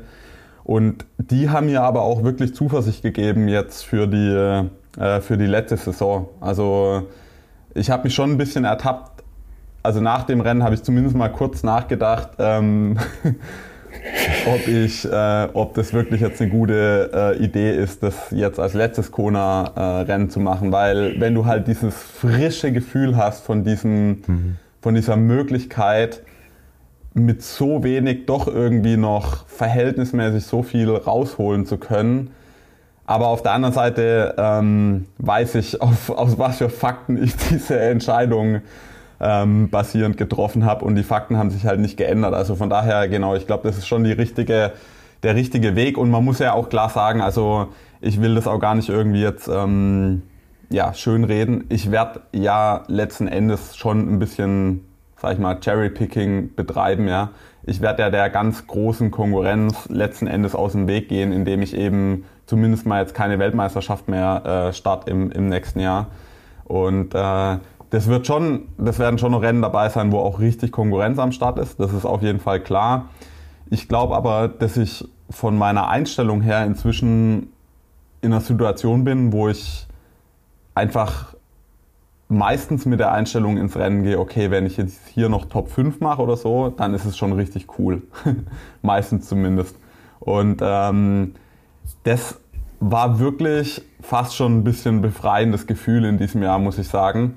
Wenn man mal die ersten vier, fünf richtigen Scheißergebnisse mal verdaut hat und dann aber auch nirgends mehr eigentlich aus dem Zettel auftaucht und wieder als kompletter Underdog eigentlich in die großen Rennen geht, war, war tatsächlich wieder so, dass ich einfach nicht mehr einfach keine Angst hatte, in diesem Rennen zu versagen, weil ich habe einfach keinerlei Druck mehr irgendwie ähm, gespürt, auch keine Erwartungshaltung von mir selber, die ich davor halt einfach eine Dekade lang hatte, wo ich ganz klar sagen muss, es gab eigentlich kein Rennen, in das ich nicht reingegangen bin und gesagt habe, ähm, wenn ich nicht gewinne, dann bin ich enttäuscht. Ja? Und, und das war jetzt in diesem Jahr wirklich also so anders. Ja? Also ich muss ganz klar sagen, dass ich halt teilweise bei diesen PTO-Rennen in Edmonton und in, in Dallas ähm, in sehr, sehr starkem Feld auch, aber da habe ich gedacht, ey, wenn ich hier jetzt irgendwie Top 15 mache, dann bin ich aber mega happy, ja. Und, ähm, und ich glaube, das hat, hat tatsächlich auch ein bisschen geholfen für, für die Vorbereitung in Kona und auch ähm, für das Rennen in Kona, weil überhaupt eine positive Überraschung wieder möglich war. Und jetzt muss man sagen, am Schluss ein sechster Platz und ich würde es schon als positive Überraschung äh, definieren, genauso wie du das auch gesagt hast. Und ähm, sich als Athlet überhaupt wieder den Platz zu lassen, sich selber positiv überraschen zu können, das war halt für mich wirklich sehr lang kaum möglich. Und ähm, ich glaube, deswegen, ja, hab, um da auf deine Frage zurückzukommen, laufe ich da jetzt nicht Gefahr, im nächsten Jahr ständig enttäuscht zu sein, weil ich irgendwie weit hinter meinen Erwartungen bin. Also ich werde es schon so gestalten wollen, ähm, dass ich natürlich viele Rennen mache äh, und vielleicht auch hier und da mal ein Risiko eingehe, aber ich will jetzt nicht, äh, also ich glaube jetzt nicht, dass ich da jetzt ähm, nach jedem Rennen dann irgendwie denke, ich bin enttäuscht und ich glaube, äh, ich, muss, ich muss eben gar nichts mehr. Ja? Also wenn ich das Gefühl habe, das wird jetzt zu viel oder mein Körper macht das nicht mit, ähm, dann, dann sage ich, dann ändere ich halt den Plan. Ja? Also auch wenn ich mir jetzt schon so ein Band-Shirt drucken lassen will mit, ähm, mit den verschiedenen Stationen und so, aber aber ich glaube, äh, ja, also das ist einfach eine Frage, wie man das auch kommuniziert. Und ich glaube, das kann auch jeder verstehen, wenn es dann irgendwann vielleicht doch schon früher so ist, dass, der, dass die letzten Körner aus dem Sack sind, dann ist es halt so. Ähm, ich habe eine Bemerkung äh, vorher, die ist mir bei mir hängen geblieben, wo ich nochmal kurz darauf zurückkommen äh, möchte. Ähm, du hattest gesagt, ähm, dass du dann doch überrascht warst, ähm, dass aus so wenig doch so viel an Ergebnis sozusagen jetzt auf Hawaii möglich war. Ähm, dazu vielleicht kurz, also eine zweiteilige Frage. Also die eine, der eine Punkt, das ist das, was man zumindest von außen, glaube ich, immer mal wieder mitbekommen hat, dass du ja schon über die letzten Jahre oftmals zumindest im, im Bereich Lauftraining ja durch Achillessehnenprobleme einfach sehr stark eingeschränkt und gehandicapt warst, sicherlich da nicht so viel machen konntest, wie du wahrscheinlich auch gerne gemacht hättest. Auf der anderen Seite ist so ein Punkt, wo ich selber als äh, Athlet schon oft jetzt inzwischen im auch schon etwas fortgeschrittenen Alter drüber nachdenke, mh, über den Werdegang irgendwann ins Profitum, wo man natürlich dann äh, meistens eher zu Beginn einer Karriere äh, wahnsinnig natürlich motiviert ist, das sollte man später auch noch sein, aber natürlich dementsprechend auch versucht, aus dem, aus dem äh, zeitlichen Rahmen, den man zur Verfügung hat, immer das Maximum rauszuholen. Und ähm, heute rückblickend habe ich mir oft schon gedacht, ich glaube, ähm, das ist so ein Phänomen, was man bei allen auch nachkommenden jungen Athleten und Athletinnen sieht, ähm, dass man immer versucht, alles zu maximieren. Und manchmal ist es, glaube ich, fast besser gewesen, würde ich jetzt bei mir rückblickend auch sagen, in Phasen, ähm, dass manchmal doch weniger mehr ist, weil der Körper einfach Reize anders verarbeitet und du mehr Leistung rausholen kannst. Deswegen war das ein interessanter Punkt, den du gerade angesprochen hast. Natürlich, ähm, also war das darauf bezogen, dass du deine, dass deine Vorbereitung oder generell deine Trainingszeit in den letzten anderthalb Jahren, du hättest wahrscheinlich mehr machen wollen, und trotzdem ist es jetzt ja so gut gewesen. Ich meine, es ist, äh, du bist äh, persönliche Bestzeit ist auf Hawaii gelaufen äh, und du warst schon oft genug da. Also das ist äh, klar, da spielen bei euch natürlich auch immer tagesmäßig bestimmte Bedingungen eine Riesenrolle. Dieses Jahr war es wahrscheinlich jetzt eher vorteilhaft. Du habt wahrscheinlich auch schon Rennen gehabt, da war es vielleicht einfach noch wärmer oder viel windiger oder etc. Das kostet dann auf dem Rad viel Zeit. Aber wie siehst du das? Weil du klangst ja selbst überrascht, dass du gesagt hast, naja, aus ich habe aus relativ äh, wenig äh, warst du überrascht, dass du, dass du so gut jetzt abschneiden konntest und gerade weil es doch auch so stark jetzt besetzt war dieses Jahr auch wieder.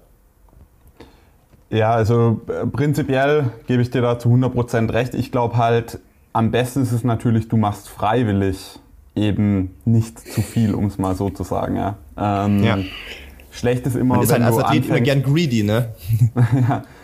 ja. Äh, du, genau, also auf der einen Seite ähm, ich, ich denke immer, klar ist es irgendwie so, du, ich hatte ganz lang in meiner Karriere immer das Gefühl, ich, äh, ich bin noch lange nicht an dem Limit angekommen, was, was bei mir irgendwie geht, ja. Dabei war ich eigentlich immer schon ganz nah an dem Limit. Aber das weißt du halt natürlich nicht, ja. Weil erst wenn du das Limit ja. überschritten hast, dann wird dir klar, ach huch, da war das Limit, also äh, wusste ich nicht. Und für jeden, für jeden definiert sich dieses Limit natürlich ein bisschen anders, ja. Also ähm, mhm. jeder, jeder hat irgendwo seine Breaking Points, will ich mal sagen. Und ähm, der eine, der, der hat halt irgendwie, keine Ahnung, Burnout. Ähm, der andere hat halt Achillessehnenprobleme ähm, oder, oder wie auch immer. Also da gibt es ja verschiedenste Limiter, sag ich mal, die's halt, die halt einfach da sind. Ja. Und ähm, am besten ist natürlich einfach du bewegst dich immer unterhalb davon, aber du weißt es halt nicht, wo das Limit ist, ja. Und ich glaube, ein ganz großer Faktor von dieser wahnsinnigen Leistungsentwicklung, die wir auch in unserem Sport gesehen haben, ist halt, dass es mehr Athleten gibt, die es halt relativ gut schaffen, an diesem Limit zu operieren, aber eben nicht über das mhm. Limit rauszugehen. Das liegt einerseits einfach daran, ähm, dass viel mehr Know-how da ist, besseres Coaching da ist, bessere Daten ähm, da sind. Ähm, auf der anderen Seite muss ich sagen, ähm, wie jetzt das bei mir gelaufen ist in, äh, den letzten, sag ich mal, anderthalb Jahren, das war eben ganz oft so, dass das eigentlich keine richtige Trainingssteuerung im Sinne von, wir haben einen Plan, was irgendwie gemacht werden sollte und wir probieren diesen Plan irgendwie umzusetzen, sondern das war eigentlich eher immer, okay, was ist überhaupt möglich? was, was, was können wir überhaupt gerade trainieren? Wo sind gerade keine Probleme? Und äh, wir haben eigentlich immer um diese Probleme außenrum arbeiten müssen. Und das ist natürlich irgendwie äh, frustrierend. Also im, im Nachhinein, wenn ich jetzt äh, irgendwie das Ganze nochmal aufziehen dürfte, von null auf, dann müsste ich sagen, müsste ich meine Coaches eigentlich genau wechseln. Also ich habe ja relativ lang mit Lubos ähm, Bilek gearbeitet und jetzt dann ja. eben auch nochmal eine ganze Zeit lang mit Philipp Seibt. Und ich glaube, wenn ich die genau getauscht hätte, also am Anfang meiner Karriere Philipp gehabt hätte und äh, jetzt dann quasi in der zweiten Hälfte äh, meiner Karriere oder im Schlussdrittel äh, Lubosch, ich glaube, das wäre das wäre quasi perfekt gewesen. Ja. Ähm, ja, aber am Schluss, äh, ich meine, vieles hat halt, hat halt auch echt gut funktioniert und ähm, von daher, ja, habe ich am Ende, am Ende muss ich sagen, habe ich da jetzt äh, keine, keine Regrets irgendwie, äh, dass ich da alles hätte jetzt anders machen wollen oder so. Ja, ähm, was war der ja, zweite äh, Teil warte mal, ja, warte, wart mal ganz kurz. Ähm, lass uns da mal, äh, mal ganz kurz noch eine kleine Wolte drehen. Äh, also erstmal seht ihr mal, wie das so ist äh, mit der Mängelverwaltung ne, im zunehmenden Alter äh, oder in zunehmender Trainingsbelastung. das ist halt irgendwann so. Aber das ist ja ganz spannend. Ähm, das wollte ich sowieso noch äh, vertiefen. Die Unterschiedlichkeit deiner Trainingsansätze, weil du hast das ja ähm, gerade richtig zusammengefasst, Lubo Spielek, der sehr lange ähm, deine Karriere ja begleitet hat, also vom äh, jungen, aufstrebenden, äh, mit einer leicht schiefen Frisur, Anfang der 2000er in Buschütten, ja, in Buschütten bis hin zum Weltmeistertitel in Hawaii dich begleitet hat, mit ähm, sehr, sehr starken Bike-Performance äh, ausgestattet, ja als Rookie sich schon äh, als Hawaii-Champion sehend, äh, dann leider mit einem äh, Defekt doch nicht ganz vorne angekommen. Ja, so, so ist ja deine Karriere mit Lubosch gewesen. Und dann ähm, Philipp Seib, der uns ja hier auch schon in zwei Folgen äh, begleitet hat und ähm, ja dargelegt hat, wie sein Ansatz ist. Ähm, auch sehr datengetrieben natürlich, aber äh, ja auch wahnsinnig ähm, das Gesamtkunstwerk Triathlon in Einzelteile zerlegen und auf eine Basis zurückführen. Ja, also das, ähm, das mal so aus, aus meiner Sicht eine Zusammenfassung. Ähm, welche Parts äh, hättest du gerne getauscht? Ja, genau. Also ich glaube eben, äh, was Philipp seine absolute Stärke ist, ist das, was ich, was ich schon gesagt habe, wie heute Training gesteuert wird und warum viele Athleten halt Erfolg haben, ist, glaube ich, dieses Load-Management über Jahre hinweg. Ja. Und äh, ich glaube, wenn Philipp die Chance gehabt hätte, mit einem jungen Sebastian Kienle äh, zu arbeiten über tatsächlich, sag ich mal, fünf, zehn Jahre oder so, ähm, ich glaube, da, da wäre auf jeden Fall nochmal richtig, richtig was gegangen. Ja. Gleichzeitig ist es eben so, dass halt da, wo Lubosch seine Stärken waren, das sind eigentlich Aspekte, die ich halt später in meiner Karriere ähm, schon, schon vermisst habe oder, oder wahnsinnig geschätzen, äh, zu schätzen gelernt habe. Das ist einerseits die, die Nähe, auch dann direkt im, in der, in der Vorwettkampfphase, ähm, aber vor allen Dingen auch äh, diese, das teilweise auch einfach mal machen lassen. Ja? Also ähm, ich glaube, ein Athlet, der halt so lang in dem, in dem Sport unterwegs ist, ähm, ich, ich muss schon sagen, dass halt diese, diese sehr, ja, sehr genaue Steuerung vom, äh, vom Training, die kann dich halt auch echt mal an, an Grenzen bringen, auch was deine, deine Lust an dem Sport angeht. Ja, also äh, wenn du halt immer auf, dem, auf der Rolle irgendwelche Programme abfährst, ja, dann, dann wird es halt irgendwann auch anstrengend. Ja? Und ähm, bei, bei Lubosch, da haben wir halt sehr viel, also wir haben sehr viel rausgeholt aus, aus, aus mir. Ja? Und ähm, das kannst du natürlich vor allen Dingen über einen kurzfristigen Zeitraum mit viel, so ich will es mal sagen, Greyzone-Training. Ja? Also einfach so immer in der, in der Mitte, äh, nie zu hart, aber auch nie, nie wirklich locker. Ähm, das ist eigentlich was, was glaube ich meiner Meinung nach ziemlich gut funktioniert, wenn du halt, wenn sozusagen ein Ende in Sicht ist, ja. Aber wenn du einen sehr langen Zeitraum noch als jungen Athleten vor dir hast, dann ist es vielleicht besser, so ein sehr polarisiertes Modell äh, zu haben und auch eine sehr enge äh, Trainingssteuerung, wie das jetzt, sag ich mal, bei, bei Philipp ähm, der, der, Fall, der Fall gewesen ist. Äh, ja, genau, also das wären so die, die zwei wesentlichen Punkte. Ja, wir haben ja letzte Woche schon ähm, über, sagen wir mal, zumindest den, den grundsätzlichen systematischen Ansatz der Norweger gesprochen, ja, weil die ja nun äh, einfach mal ähm, die Triathlon-Welt im Moment neu definieren und einfach ja auch das Leistungslevel definieren und du hast es gesagt, dramatisch angehoben haben. Ähm, die kommen erstmal von einer gelernten, sehr hohen äh, Umfangsorientierung, die sicher äh, nicht dazu geeignet ist, von anderen einfach mal nachgeahmt zu werden, weil das wird ziemlich sicher schiefgehen. Auf der anderen Seite natürlich auch wahnsinnig datengetrieben. Ähm, die Problematik, man, Daten sammeln ist schön, aber Daten verstehen und in sinnvolles Training umsetzen ist das andere. Ähm, ich habe schon gesagt, sagen wir mal, die beiden äh, Kollegen haben da einen äh, sehr selbstbewussten äh, Ansatz, um nicht zu sagen arroganten Ansatz, weil sie sagen, ja, die anderen messen auch, die verstehen es nur nicht, aber wir sind die geilen äh, Facker und wir verstehen das dann schon. Ja, ähm, haben ja ihre eigene App, die nur sie im Moment äh, benutzen können, weil das Unternehmen gibt zwar, aber es gibt äh, noch nicht den äh, die Beta-Version, die für alle zur Verfügung stünde. Also das sind ja, das sind ja ganz unterschiedliche äh, Herangehensweisen und Ansätze. Könntest du in so einem Ansatz überhaupt leben? Ich weiß nicht, äh, Philipp, wäre das was für dich? Also, weil das, da muss man ja auch mit, als Typ überhaupt mit klarkommen. Also ich bin da ein bisschen ähm, bei, bei Sebi ehrlich gesagt. Ähm, äh, natürlich haben wir in der heutigen Zeit wahnsinnig äh, große Vorteile. Ähm, verschiedenste Daten zu erheben, äh, Leistungen auszuwerten, äh, zu vergleichen. Ähm, und ähm, auch über Jahre natürlich zu erfassen, da dann auch Sachen abzuleiten. Das ist natürlich alles cool. Das gab es früher vor 10, 20 Jahren ähm, natürlich auch in Teilen. Ne? Du konntest auch eine Leistungsdiagnostik machen, du konntest vielleicht eine Herzfrequenz messen. Aber heute hast du natürlich viel mehr äh, Möglichkeiten. Wir haben, glaube ich, die letzte Folge auch kurz über den äh, Core-Sensor gesprochen. Du kannst theoretisch deine Körperkerntemperatur messen bei verschiedenen Bedingungen und so weiter und so fort. Also es gibt natürlich heute schon wesentlich mehr Möglichkeiten. Ähm, Training dadurch auch zu steuern. Aber, und da halte ich schon, äh, wie gesagt, äh, mit Sebastian, es muss, es muss auch Spaß machen. Also ähm, wenn, wenn, wenn, mag auch Leute geben, ähm, die total äh, datendriven sind, sage ich jetzt mal. Ähm, mir fällt jetzt spontan äh, Richard Ringer ein. Bei dem habe ich früher zumindest, ich weiß nicht, wahrscheinlich macht das heute aber immer noch so, ähm, der hat äh, Excel-Auswertungen in unterschiedlichsten, äh, weiß ich nicht, äh, Dimensionen über die letzten wahrscheinlich 15 Jahre seiner Karriere. Der kann dir sagen, ja, da habe ich in dem Tag das trainiert und keine Ahnung.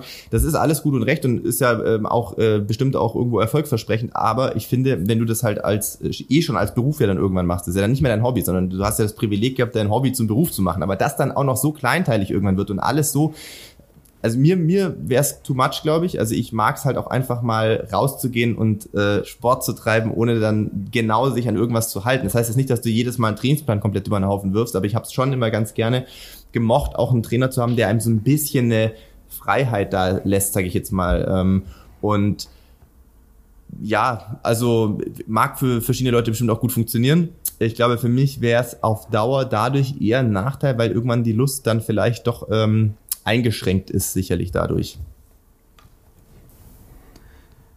Aber ja, ich weiß also, nicht, wie, also Sebastian, äh, vielleicht habe ich dich auch falsch verstanden. Also korrigier gerne, falls ich da nicht, äh, falls ich, äh, falls ich bei dir da äh, ander, anders äh, unterwegs nee. war. Nee, nee, genau, zu 100 Prozent stimme ich, stimme ich voll, völlig überein. Also ähm, gerade zum Beispiel auch während der typ Corona. Dafür sein, glaube ich.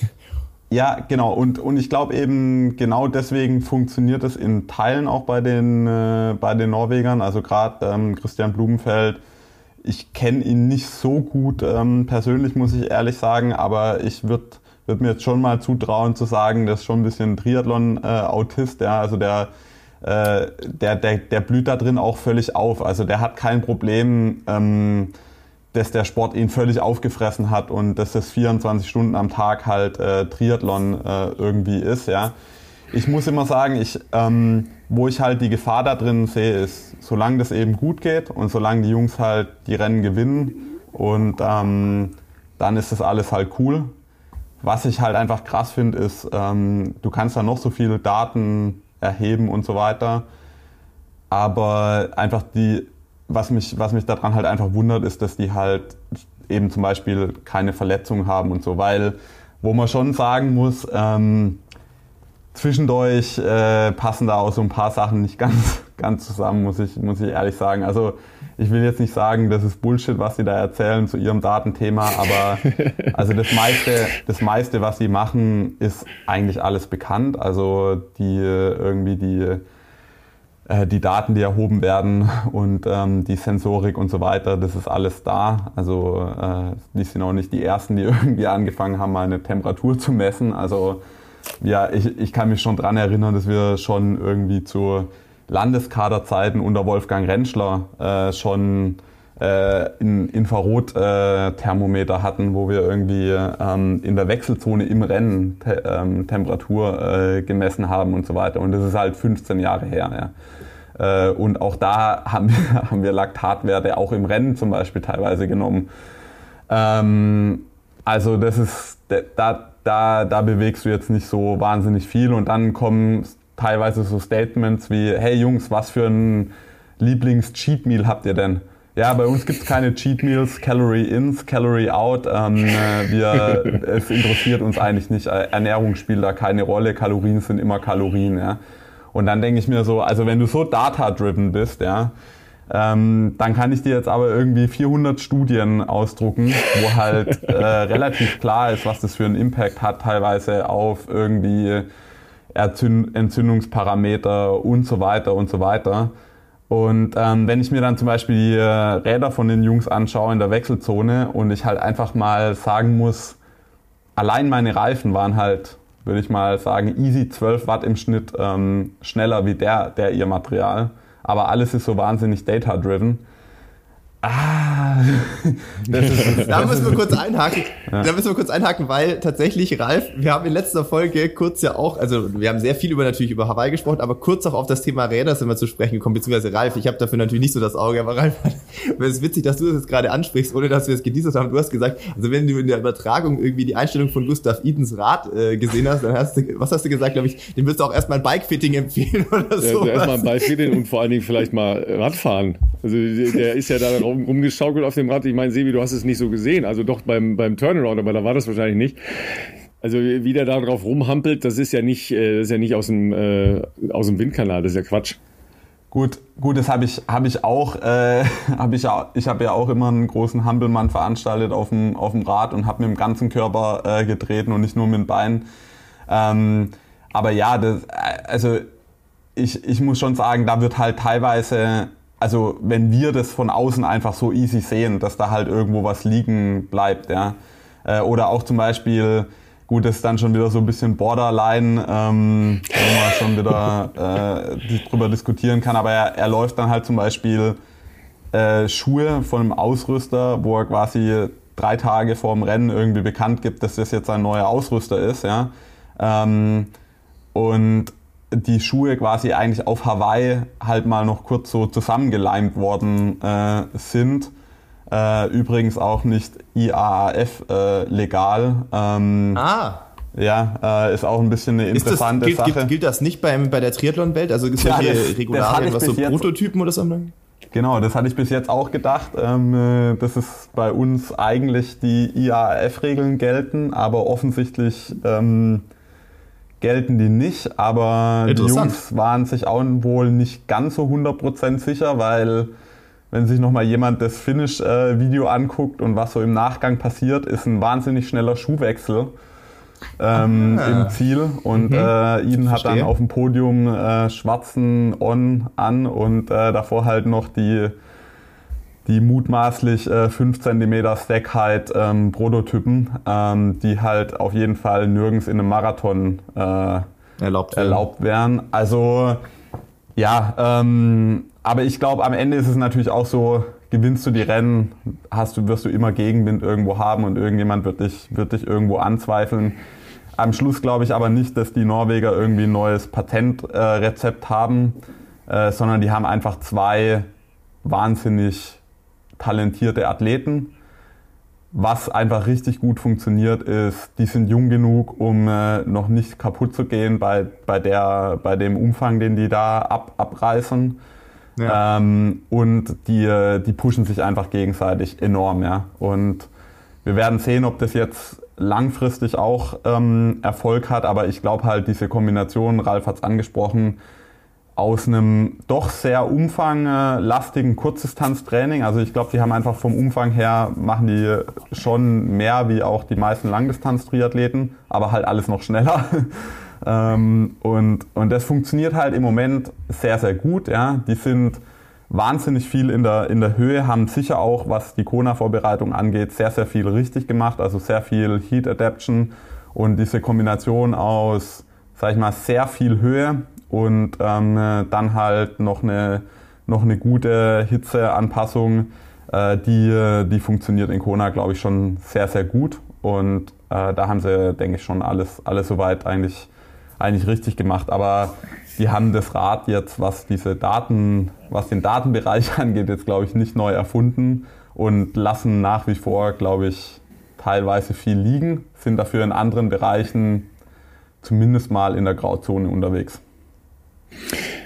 Also jetzt äh, muss man natürlich ein paar Sachen äh, relativieren, äh, weil wenn wir hier über Datendriven und ähm, sagen wir mal Detailverliebtheit bei Norwegern reden, dann, liebe Gemeinde, müsst ihr natürlich auch wissen, äh, dass Sebastian Kienle völlig unverdächtig wäre, dass er blind äh, durch seinen Sport oder durch die Sportwissenschaft äh, gedappert wäre in den letzten 15 Jahren, sondern äh, er kann die nicht nur ausdrucken, äh, die 400 Studien, sondern er hat die im Zweifel auch alle gelesen äh, und äh, wenn es um Rat äh, Radtechnik, äh, Aerodynamik etc. geht, äh, glaube ich, ähm, hat er immer noch einen gewissen Wissensvorsprung.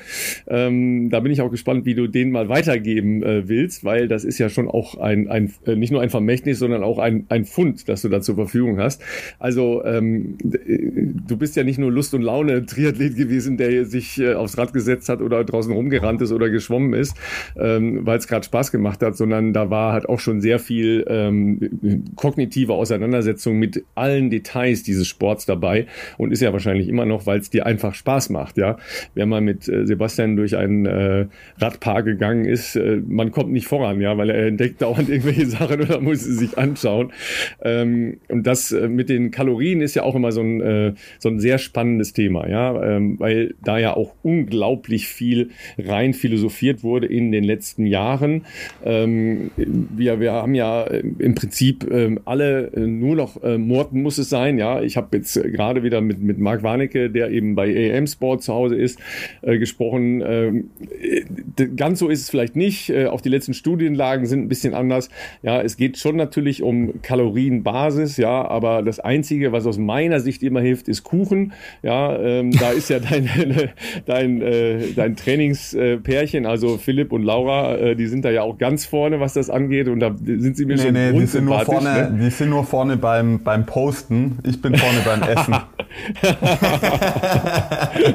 ja, also äh, das mal, um, um euch zu Hause äh, mal die Messlatte zu, zu legen vor, vor dem Hintergrund, was Sebastian gerade gesagt hat. Also ähm, du, du bist ja jetzt nicht äh, mit Scheuklappen durch diese Welt gegangen, sondern äh, im Gegenteil ja, mit äh, extremen, aufmerksamen Sensoren. Ja, ja ich glaube, ähm, ich also in, in, der Nachbetrachtung muss man ganz klar sagen, dass ich wahrscheinlich die, äh, die Hälfte meiner Rennen auch oder primär deswegen gewonnen habe, weil ich genau das gemacht habe, wie du gesagt hast. Ich habe mich äh, auch abseits des Trainings extrem viel ähm, damit beschäftigt und hatte deswegen auch ganz lang wirklich einen, einen massiven Vorteil. Inzwischen hat sich das äh, verkehrt, muss man sagen. Inzwischen ist es einfach so, wenn du das nicht mehr machst, dann hast du einen riesen Nachteil und ja, ich habe das auch in, in Kona ist mir, ähm, ist mir das so richtig aufgefallen, wie wenig Leute es eigentlich noch gibt, die wirklich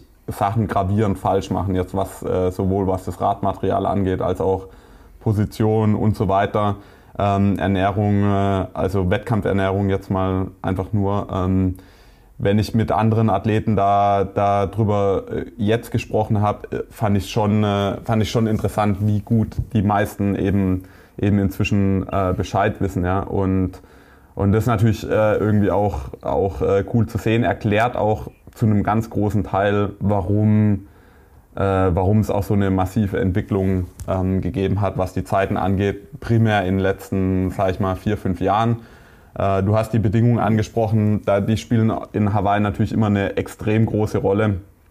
Also das kann schnell eben mal zehn Minuten hin, hin oder her äh, ausmachen. Aber zum Beispiel für mich, ich glaube für, für uns äh, im Triathlon-Bereich ist zum Beispiel die, die, die Schuhe, die Schuhentwicklung eigentlich fast noch äh, krasser wie jetzt für die, für die Läufer, ja, weil ähm, ich sag mal, als deutsch, durchschnittlicher äh, Triathlet wiegst du halt eher so im Bereich von 72 äh, Kilogramm und ähm, wenn du da halt nach 180 Kilometern vom, vom Rad steigst und du hast halt einfach schon ein bisschen äh, Pudding in den Beinen, dann sind die Schuhe halt nochmal, machen nochmal viel mehr aus, glaube ich, wie jetzt zum Beispiel ähm, jetzt bei einem 50 Kilo äh, Lauf äh, Kenianer Flo.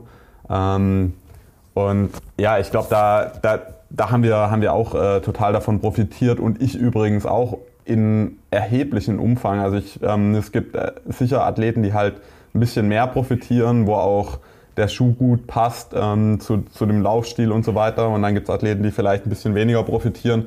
Ich bin auf jeden Fall jemand, der da extrem davon profitiert hat. Und ähm, ja, ich glaube, das spielt eine große, große äh, Rolle jetzt auch, wenn man sich zum Beispiel meine, meine Laufzeiten anschaut, die sich halt eben trotz äh, sag ich mal, wirklich teilweise lächerlich niedrigen Laufumfang und äh, niedriger Intensität doch nochmal ganz schön gut entwickelt haben. Ähm, es immer, sind immer ganz viele Faktoren, aber der, das Material spielt da auf jeden Fall eine, äh, eine große Rolle. Ja. Jetzt hast du natürlich, äh, haben wir schon äh, über Hawaii gesprochen, jetzt noch gar nicht so stark über dein Rennen. Du hast natürlich das auch schon ein bisschen rekapituliert auf, äh, auf Social Media, auf Instagram. Ich habe es natürlich gelesen. Ich weiß nicht, ob jeder unserer Hörerinnen und Hörer, ähm, also wahrscheinlich sind die alle natürlich ähm, sozusagen parallel mit Ralf am äh, TV äh, gesessen, aber nichtsdestotrotz ist es natürlich ich trotzdem. Ich hatte ja dauernd Puls wegen der, wegen der Penalties. Ja, wegen das, der Penalties, ja, ja.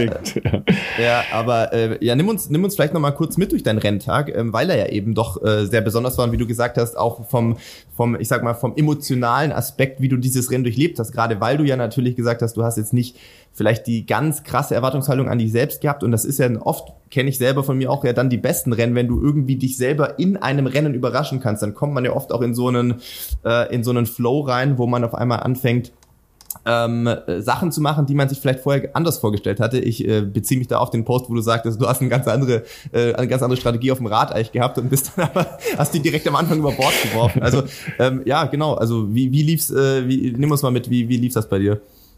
Also vielleicht, um, um da eben nochmal einen kleinen, einen kleinen Rückblick zu machen, weil ich glaube, der ein oder andere Zuhörer muss, äh, muss ein bisschen äh, Background-Wissen haben. Einfach meine, die letzten ja. anderthalb Saison die ich, die ich gemacht habe, waren meine Radleistungen meistens sehr unterdurchschnittlich unter dem, was es eben, sag ich mal, vor 2018 und dann mit Abschnitten in 2019 äh, gab. Und die Laufleistungen waren meistens relativ gut, ähm, überraschend gut, was eben zu einem Großteil an, wie gesagt, auch absolut desolaten Radleistungen teilweise lag.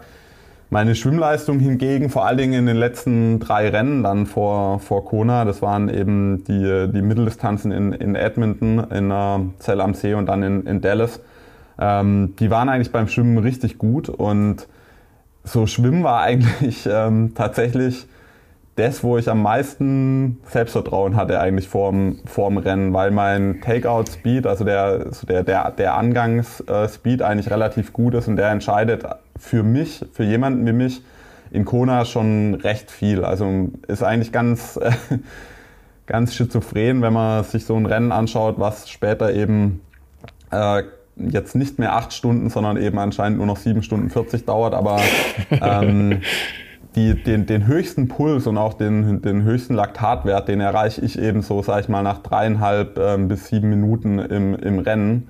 Und ähm, mhm. ich gehe eigentlich quasi das Rennen an wie 400 Meter ähm, Wettkampf im Schwimmen. Also wenn ich es schaffe, quasi in den, in den 400, 500 Metern äh, mich in der Gruppe zu positionieren, dann habe ich später einfach die Möglichkeit, da äh, in einer sehr großen Gruppe wirklich in einem Schwarm, sage ich mal, mitzuschwimmen und dann potenziell eine viel, viel höhere Geschwindigkeit zu schwimmen, wie ich selber in der Lage wäre zu schwimmen. Und da war ich eigentlich, wie gesagt, relativ zuversichtlich.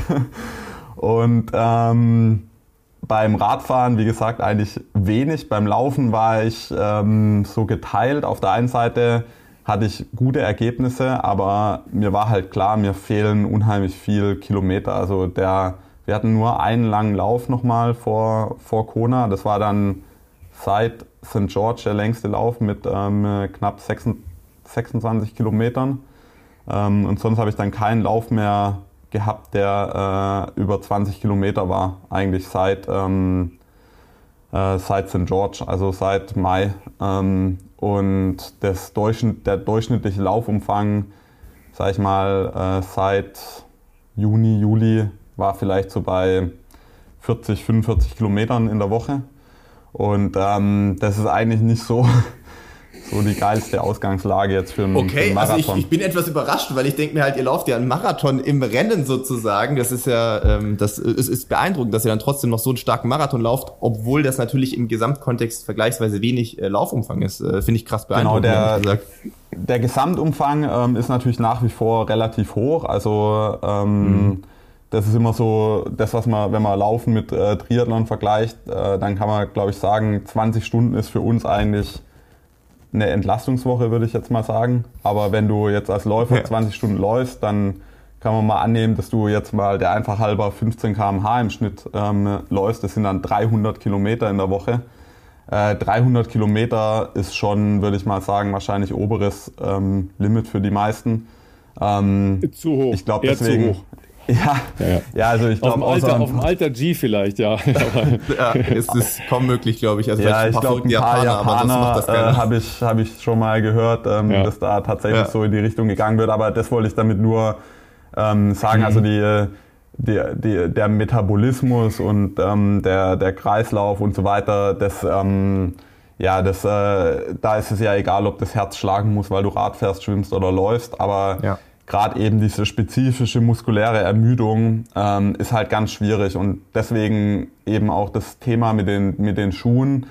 Ich glaube mhm. eben, dass das vor äh, vier, fünf Jahren wäre das noch anders ausgegangen für mich, ja, wo ich, äh, wo es eben noch nicht so die, die Technologie da, da gab. Aber um jetzt auf das Rennen zurückzukommen, also ähm, ich war dann in einer Gruppe und ähm, die ersten zehn gerankten Athleten bekommen alle unterschiedlich farbige Badekappen. Und ich habe dann hm. drei Badekappen bei uns äh, in der Gruppe gesehen, die eben unterschiedlich farbig war. Und ähm, da ich äh, in der, mich beim Start zu Braden Curry und äh, Markus Ditlev gestellt hatte, ähm, hatte ich, war ich der festen Überzeugung, ich schwimme in einer Gruppe mit äh, Braden Curry, Ditlev und äh, Patrick Lange was absolut äh, klasse gewesen wäre. Also das würde auf jeden Fall, hätte auf jeden Fall ähm, bedeutet, dass ich ganz vorne mit, ähm, mit dabei sein, sein müsste. Und Braden Curry hat mir eben vor dem Rennen noch gesagt, dass ihm nicht so gut geht. Und deswegen hatte ich dann gedacht, ja, das ist durchaus realistisch, dass du da, dass du da schwimmst. Das waren dann aber Cameron Wirfs, Joe Skipper und ähm, Lionel Sanders. Genau die drei, wo ich eigentlich gedacht hatte, hatte ähm, da solltest du es eigentlich schaffen, das heißt mal eine Minute Headstart äh, zu bekommen. Ja, und ähm, dann war ich quasi äh, auch nach dem Wechsel dann schon eigentlich eher in einer ziemlich defensiven Position. Und ähm, es ist am Anfang immer total schwierig, da diesen, den Überblick äh, zu behalten. Ja? Also jeder kommt nach Kona meistens noch mit irgendeinem andersfarbigen Trikot, wie das, was er vorher äh, anhatte. Der Sponsor hat sich noch was überlegt ähm, äh, Blumenflecktarn äh, zu machen oder sonst irgendwas. Und ich habe einfach nicht gesehen, dass quasi sowohl äh, Cameron Worth als auch äh, Joe Skipper sich quasi schon relativ bald nach vorne verabschiedet hatten. Ich war immer noch überzeugt, ähm, ich bin in der Gruppe jetzt dann mit den, mit den beiden. Bei Lionel habe ich gesehen, dass er hinter mir ist. Ähm, ja, und dann, äh, als ich dann die erste Info vom Coach bekommen habe, ja, äh, Joe Skipper irgendwie 50, ähm, Cameron Worth irgendwie 50 Sekunden schon weg und ähm, Skipper irgendwie 35.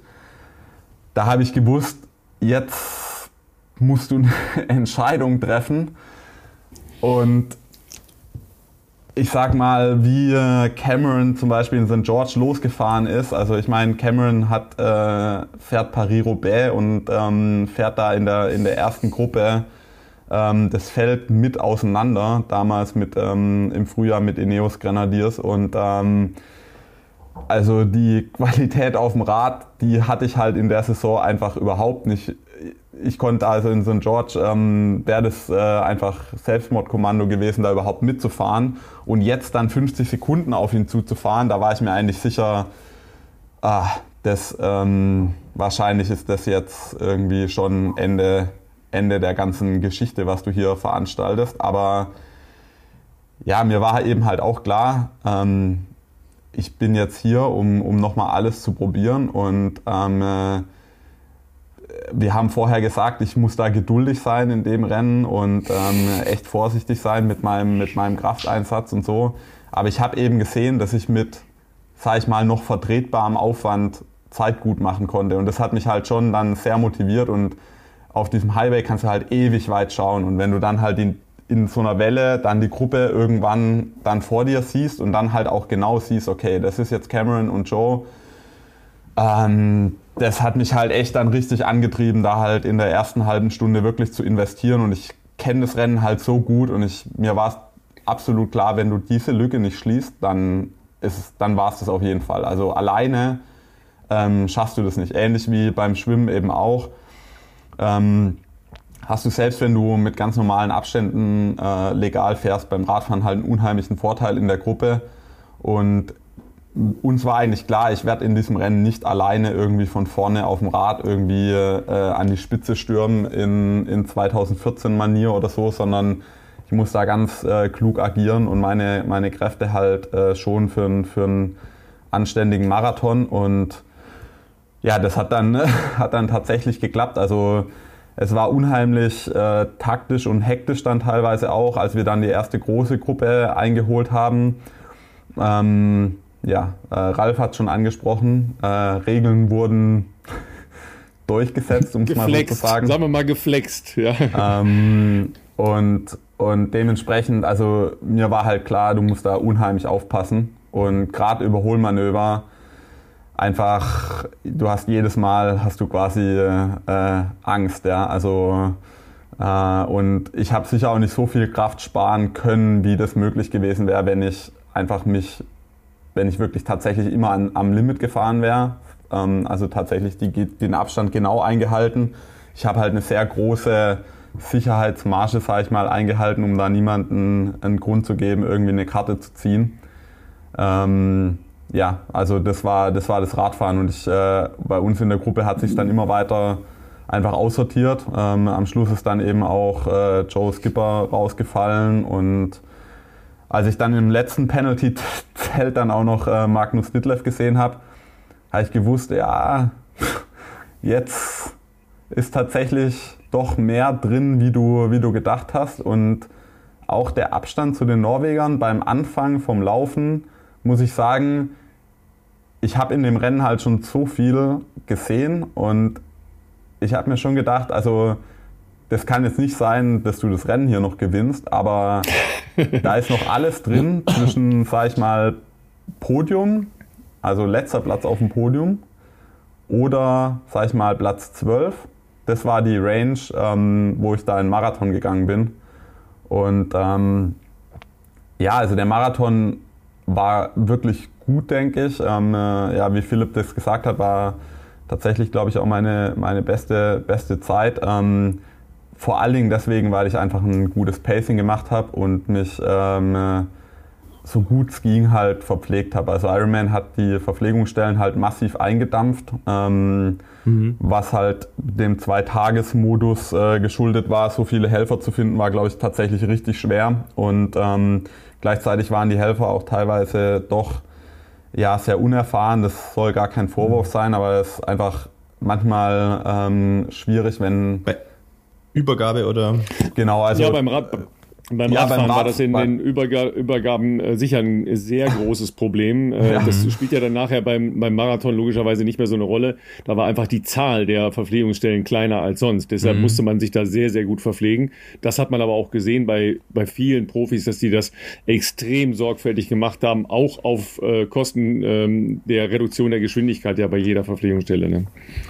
Und das ähm, äh, zahlt dann eben auch im Marathon ein. Also wenn du es nicht schaffst, beim Radfahren dich gescheit zu verpflegen, beim Laufen nochmal was aufzuholen, ist quasi unmöglich. Wenn du da äh, einmal ähm, dehydriert bist auf dem, auf dem Rad, dann wird es verdammt schwer. Und genau wie Ralf das gesagt hat, hatte ich auch, habe auch ich beim Radfahren teilweise wirklich viel Zeit investiert, da ähm, massiv zu verzögern. Aber auch das hat oft nicht, äh, nicht gereicht, weil ähm, ja, also es war, ja, man hat einfach gemerkt, die, ähm, wenn das vorher das Amateurfeld einmal da durchgefahren wäre, dann hätten die genau gewusst, ähm, wie das ähm, funktionieren muss. Ähm, aber ja, ähm, genau, es war einfach, das war Teil der Herausforderung in dem Rennen, einfach äh, sich, sich da gescheit zu verpflegen. Und das war auch der Vorteil, dass wir ähm, das Frauenrennen sehen konnten. Und ähm, nach dem Frauenrennen war mir klar, erstens noch ein Flaschenhalter ans Rad ähm, und zweitens noch größere Flaschen ans Rad, äh, so dass du halt im Worst-Case-Szenario tatsächlich äh, quasi kaum Verpflegung von außen aufnehmen müsstest, theoretisch. Ähm, habe ich natürlich dann doch trotzdem so viel gemacht, wie es irgendwie ging. Äh, und das gleiche war dann beim Laufen eben auch, dass wir ähm, da ein bisschen die Strategie äh, verändert haben. Ich habe dann auch andere Flaschen ähm, an die äh, Pro Special äh, Aid Stations ähm, eingecheckt, weil ja teilweise das einfach an den normalen Verpflegungsstellen unheimlich schwierig war, dann überhaupt wirklich äh, was, was zu trinken äh, zu bekommen. Ja. Ähm, Nochmal kurz zur Würdigung. Ähm, wenn ich das richtig in Erinnerung habe, ähm, hat äh, Sebastian die viertschnellste Radzeit. Also das war schon relativ klug gefahren, würde ich mal sagen. Ja, bei den Leuten, die da gefahren sind, ja, Cameron Worth hast du selber gesagt, Sebastian, ähm, das, das ist halt ein, ein Profi-Radfahrer, ja, der äh, eine Leidenschaft für einen Triathlonsport hat. Der fährt halt einfach auf einem anderen Level als, äh, als ihr normalerweise. Ähm, und dann ähm, hast du da trotzdem eine überragende Radzeit ja äh, einfach mal ähm, aufgrund einer sehr klugen Gesamtgestaltung hingelegt, ja, äh, mit der kleinen Risikomove am Anfang. Ähm, den man dann entweder macht oder nicht macht, ja, weil nur so kommt es dann heraus. Wir hatten ja vorhin Limits, ja, wo, wo sind Limits? Ja, vielleicht hast du da halt eben auch nochmal eben an diesem Limit gekratzt einfach, ne?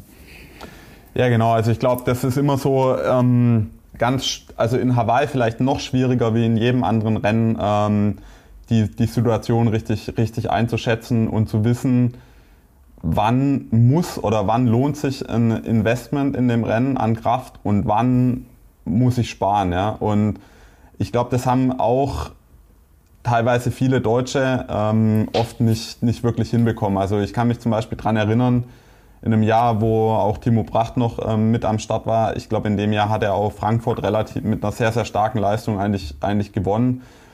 Ähm, aber Timo hat halt auf sein Wattmesser geschaut und ich habe halt die Gruppe im, am Horizont gesehen. Ja? Und ich, mir, mir war klar, also das ist wie das rettende Ufer. Ja? Also äh, du musst halt Vollgas gegen die Strömung quasi einmal und wenn du dann da bist, dann kannst du quasi entspannen in Anführungszeichen.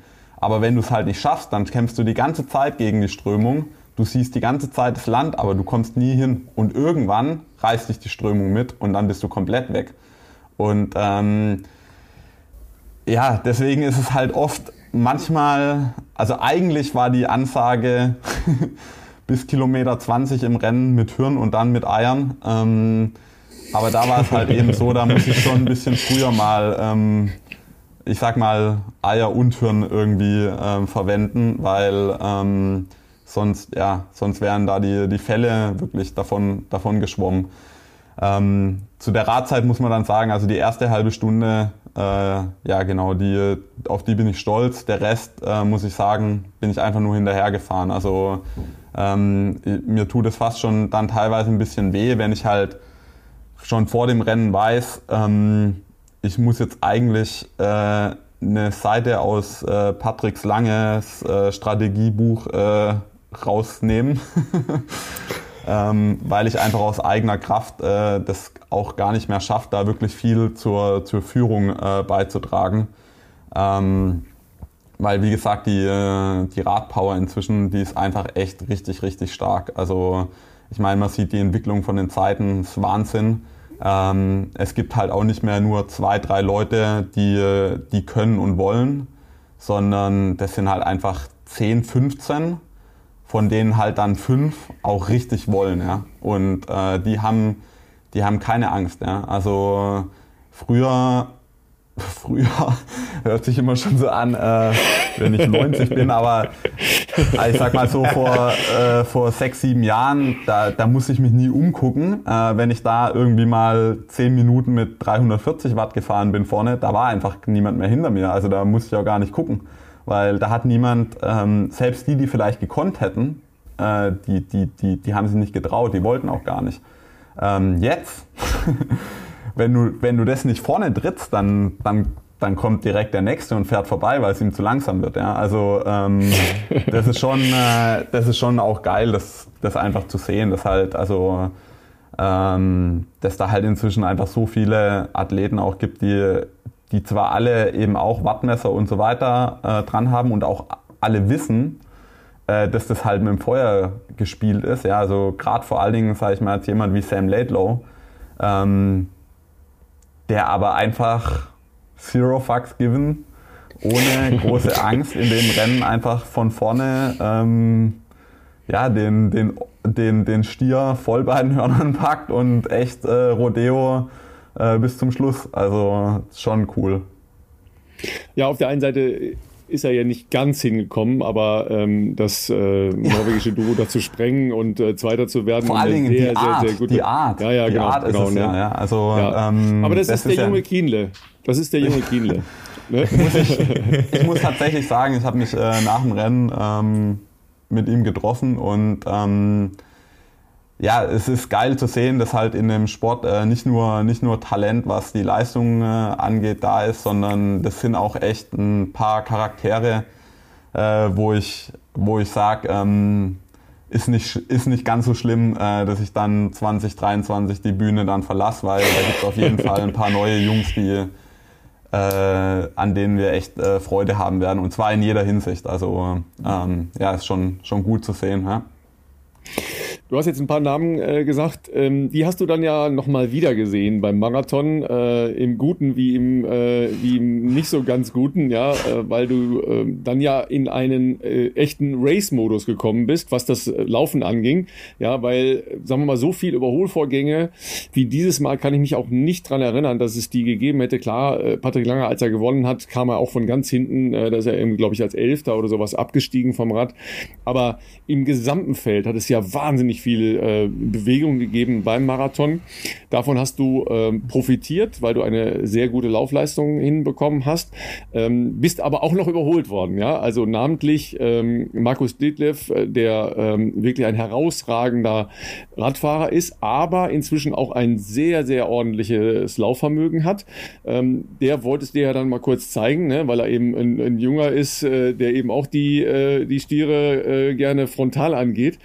Ähm, und Joe Skipper, den du eigentlich ja schon ähm, verabschiedet hattest nach hinten, äh, der kam dann nochmal im dritten oder vierten Wind an dir vorbei getobt, wo du ja auch nur ganz kurz versucht hast, irgendwie da dran zu bleiben, aber nur ganz kurz, ja. Ich glaube, es waren dreieinhalb Schritte.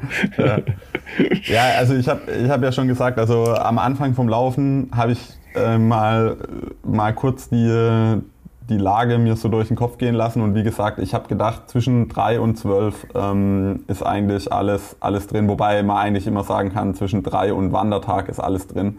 Also, weil du nie genau, genau weißt. Aber ähm, Ja, ich, ähm, ich fand es richtig geil, weil genau wie du sagst, es war wirklich ähm, Racen. Ja? Also ähm, es gab ja auch durchaus schon Hawaii-Austragungen, wo, wo einfach beim Laufen nicht mehr viel Bewegung im Feld war, um es mal so zu sagen. Und, und da war eben tatsächlich wirklich noch ähm, Schulter an Schulter, Mann gegen Mann und, und einfach ähm, ja, einfach viel, viel Spannung ähm, drin in, in, im, im, kompletten, im kompletten Feld eigentlich. Und äh, ja, was Ditlev angeht, ich muss sagen, der, ähm, ja, ich sag mal, der äh, spricht mit dem Stier. also der, der, packt ihn, der packt ihn nicht bei den Hörnern, sondern das ist halt wirklich so, der geht hin und ähm, und, ähm, äh, und, und macht, sich, macht, sich, macht sich bequem an der, an der, an der Grenz, am Grenzbereich. Ja. Also du hast richtig das Gefühl, so der, äh, der weiß echt genau, was er tut. Also der ist eigentlich tatsächlich, äh, wenn die Norweger viel über Daten sprechen, ich glaube, Dietlev ist eigentlich der, der am, am smartesten eigentlich so unterwegs ist. Das, hatte ich, das habe ich schon in, in Rot äh, gesehen. Ja. Ähm, der kann wahnsinnig kämpfen, aber eigentlich ist er, ist er also wirklich cold-blooded. Ja? Also ähm, der, der, der weiß genau, was er da, da tut und, und ist eben auch nicht äh, durchgedreht, in Anführungszeichen. Man muss zwar schon sagen, dass ich im Nachhinein kann man sagen, der, der Angang, den er gemacht hat, ähm, der war relativ aggressiv. Ja? Also der war, der war schon sehr zügig auf dem Ali Drive unterwegs, was meistens keine gute Idee ist. Ähm, da hat er mich dann ja aufgeholt, aber wir haben dann unheimlich voneinander profitiert, weil auf dem ersten langen Stück auf dem Highway hatten wir schon ziemlich einen Gegenwind und Magnus ist einfach ein echt großer Typ und, ähm, und ich konnte mich da richtig gut verstecken und am Anfang habe ich erst noch gedacht, ey, ich mache hier gar nichts, ich lasse den einfach nur vorne äh, laufen und irgendwann wird er umfliegen weil so, so, Wind, so viel Wind, es da hat. Ja. Und am Anfang hat er auch keinerlei ähm, Anstalten gemacht. Also der, der hatte nicht irgendwie jetzt, ähm, der hat weder probiert, mich loszuwerden, noch hat er irgendwelche Spielchen gemacht mit ähm, irgendwie langsamer werden oder zur Seite laufen oder sonst irgendwas, sondern der ist einfach seinen Stiefel gelaufen. Und ähm, dann habe ich aber irgendwann gedacht, ja, nee, du musst da, du musst da auf jeden Fall, musst du da mit ähm, mitarbeiten, weil das, ich habe das halt dieses Jahr jetzt schon eigentlich zweimal oder dreimal gehabt in einem Rennen, wo ich echt ein, eine mega gute, äh, ja, sag ich mal, pa äh, Teilzeitpartnerschaft mit, mit einem anderen Athleten hatte beim Laufen. Und ja, wir haben dann ausgemacht, ähm, 3,48 soll der Schnitt sein, äh, ein Kilometer Leads und ähm, sind dann da zusammen halt erstmal unterwegs gewesen. Und das, das habt ihr aber kurz noch verhandelt miteinander? Ja, genau. Ich habe ihm, ich hab ihm gesagt, was, was ich gern laufen will, aber dass ich halt also nach meinem, nach meinem Pulslauf und jetzt nicht nach Geschwindigkeit, aber ich, ich habe ihm gesagt, also ähm, vom Gefühl her äh, 3,48 ähm, und dann muss er halt schauen mit Wind und äh, hoch und runter und so weiter. Ähm, und er hat gesagt, ja, passt für ihn super und äh, ein Kilometer Führung und dann haben wir gesagt, ja und ähm, haben uns gegenseitig dann auch Platz gelassen bei den Verpflegungsstellen, was unheimlich wichtig ist, weil wenn du direkt hintereinander reinrennst, dann ja. geht da gar nichts, ja. Und, äh, da gibt es auch, auch, Menschen, die absichtlich dann nichts hinterlassen. Ne? Das soll es auch geben in, in deinem Sport. Ja. Ähm, bei, bei, bei Sebi oder bei mir? Also ich, ich, hab's, ich erinnere mich jetzt gerade. Ich wollte sagen, sorry, an, bei beiden, ja. Am Duni bei Olympischen Spielen äh, ja, beispielsweise. Die was ist so. Tische alle abgeräumt hat, ja genau. Ja, ja. Ich sag mal so, ich glaube ähnlich wie in unserem Sport. Erstens mal ist inzwischen überall eine Kamera und zweitens mhm. ähm, machst du das halt genau einmal und äh, ich glaube dann hast du beim nächsten Mal einfach, genau, da hast du einfach keinen Spaß mehr. Und bei uns ist wahrscheinlich ähnlich wie bei euch. Ich meine, du kannst einfach gut zusammenarbeiten und am Ende ähm, gegeneinander knallhart ausfechten. Äh, oder Total. es ist halt so, äh, die anderen Athleten nehmen dann halt auf einmal eben auch keine Rücksicht mehr. Ja? Und ich sag mal, wenn dir einer bei 2,46 äh, pro Kilometer im Schnitt hinten dann aus Versehen aus dem Schuh drauf tritt. Ähm, so Sachen passieren. Bei uns ist es dann halt meistens äh, irgendwie beim Schwimmstart oder so, dass einer dem anderen halt dann mal keinen Platz mehr lässt. Und ähm, deswegen, also ich, äh, ich muss ganz ehrlich sagen, ich, ähm, ich glaube, so Sachen sind extrem kurzsichtig. Ich glaube auch bei uns im Sport, ähm, ähm, ja, die, also wenn sowas passiert, ähm, ich, ich denke immer erstmal, das ist nicht, ähm, das ist nicht mit Absicht passiert, aber wenn man sich das dann teilweise anschaut und dann zu dem Schluss kommt, nee, das, das kann nicht Kannst ohne Absicht unabsichtlich machen. Dann ähm, dann, dann denke ich immer trotzdem noch, okay, ist halt auch verdammt heiß da draußen und manchmal, mhm. ähm, keine Ahnung, ist dann irgendwie der Zentralrechner ein bisschen durchgekohlt oder so. Aber äh, ja, also ich glaube, ähm, ja, da, da, da gewinnst du gar nichts mit. Und selbst wenn du gewinnst, mhm. äh, gewinnst du trotzdem nicht. Also äh, ja. Ja. Ähm, äh, Bevor du mit dieser spannenden ja. Schilderung äh, zwischen äh, Ditlef und dir äh, Tempoabsprachen und äh, dann sicher auch noch Endphase des Rennens weitermachst, ähm, was ich auffällig fand, das habe ich in den letzten Jahren so nicht gesehen, waren diese übergroßen Wasserflaschen. Äh, das haben wir ja bei, bei mhm. Patrick und äh, Maurice, ne, die sich da das Ding geteilt haben, weil da genug drin ist. Also die man ja kaum tragen kann. Äh, gab es keine andere Option? Weil ich kann mich erinnern, dass es doch sonst so anderthalb Liter Flaschen gab oder, oder zwei Liter Flaschen gab. Weil ja, jetzt waren da ja diese, diese Kanister, das, die waren ja kaum zu tragen. Ja, ja, aber das ist gar keine offizielle Verpflegung. Also ja, ja ähm, das habe ich mir fast gedacht. Das war, ja. das waren auch, das war auch damals. Äh, die, ich denke, du spielst auch auf die Szene von Jan an mit der großen genau. äh, Flasche. Ja. Ähm, das war gar keine offizielle Verpflegung. Das war einfach, ja, okay. ähm, die haben, äh, die haben da so quasi so äh, Ölfässer oder einfach also Fässer gehabt, die halt mit ähm, Plastikfolie ausgekleidet waren. Die waren voll mit Eiswürfeln und da hatten die halt quasi diese Kanister drin. Und ähm, du hast halt bei den ersten Verpflegungsstellen, wie gesagt, da waren halt so ähm, zu einem Viertel gefüllte ähm, Becher ähm, die du da halt bekommen hast, die teilweise halt schon eine Stunde in der Sonne standen irgendwie. Ähm, das, das funktioniert nicht. Ja.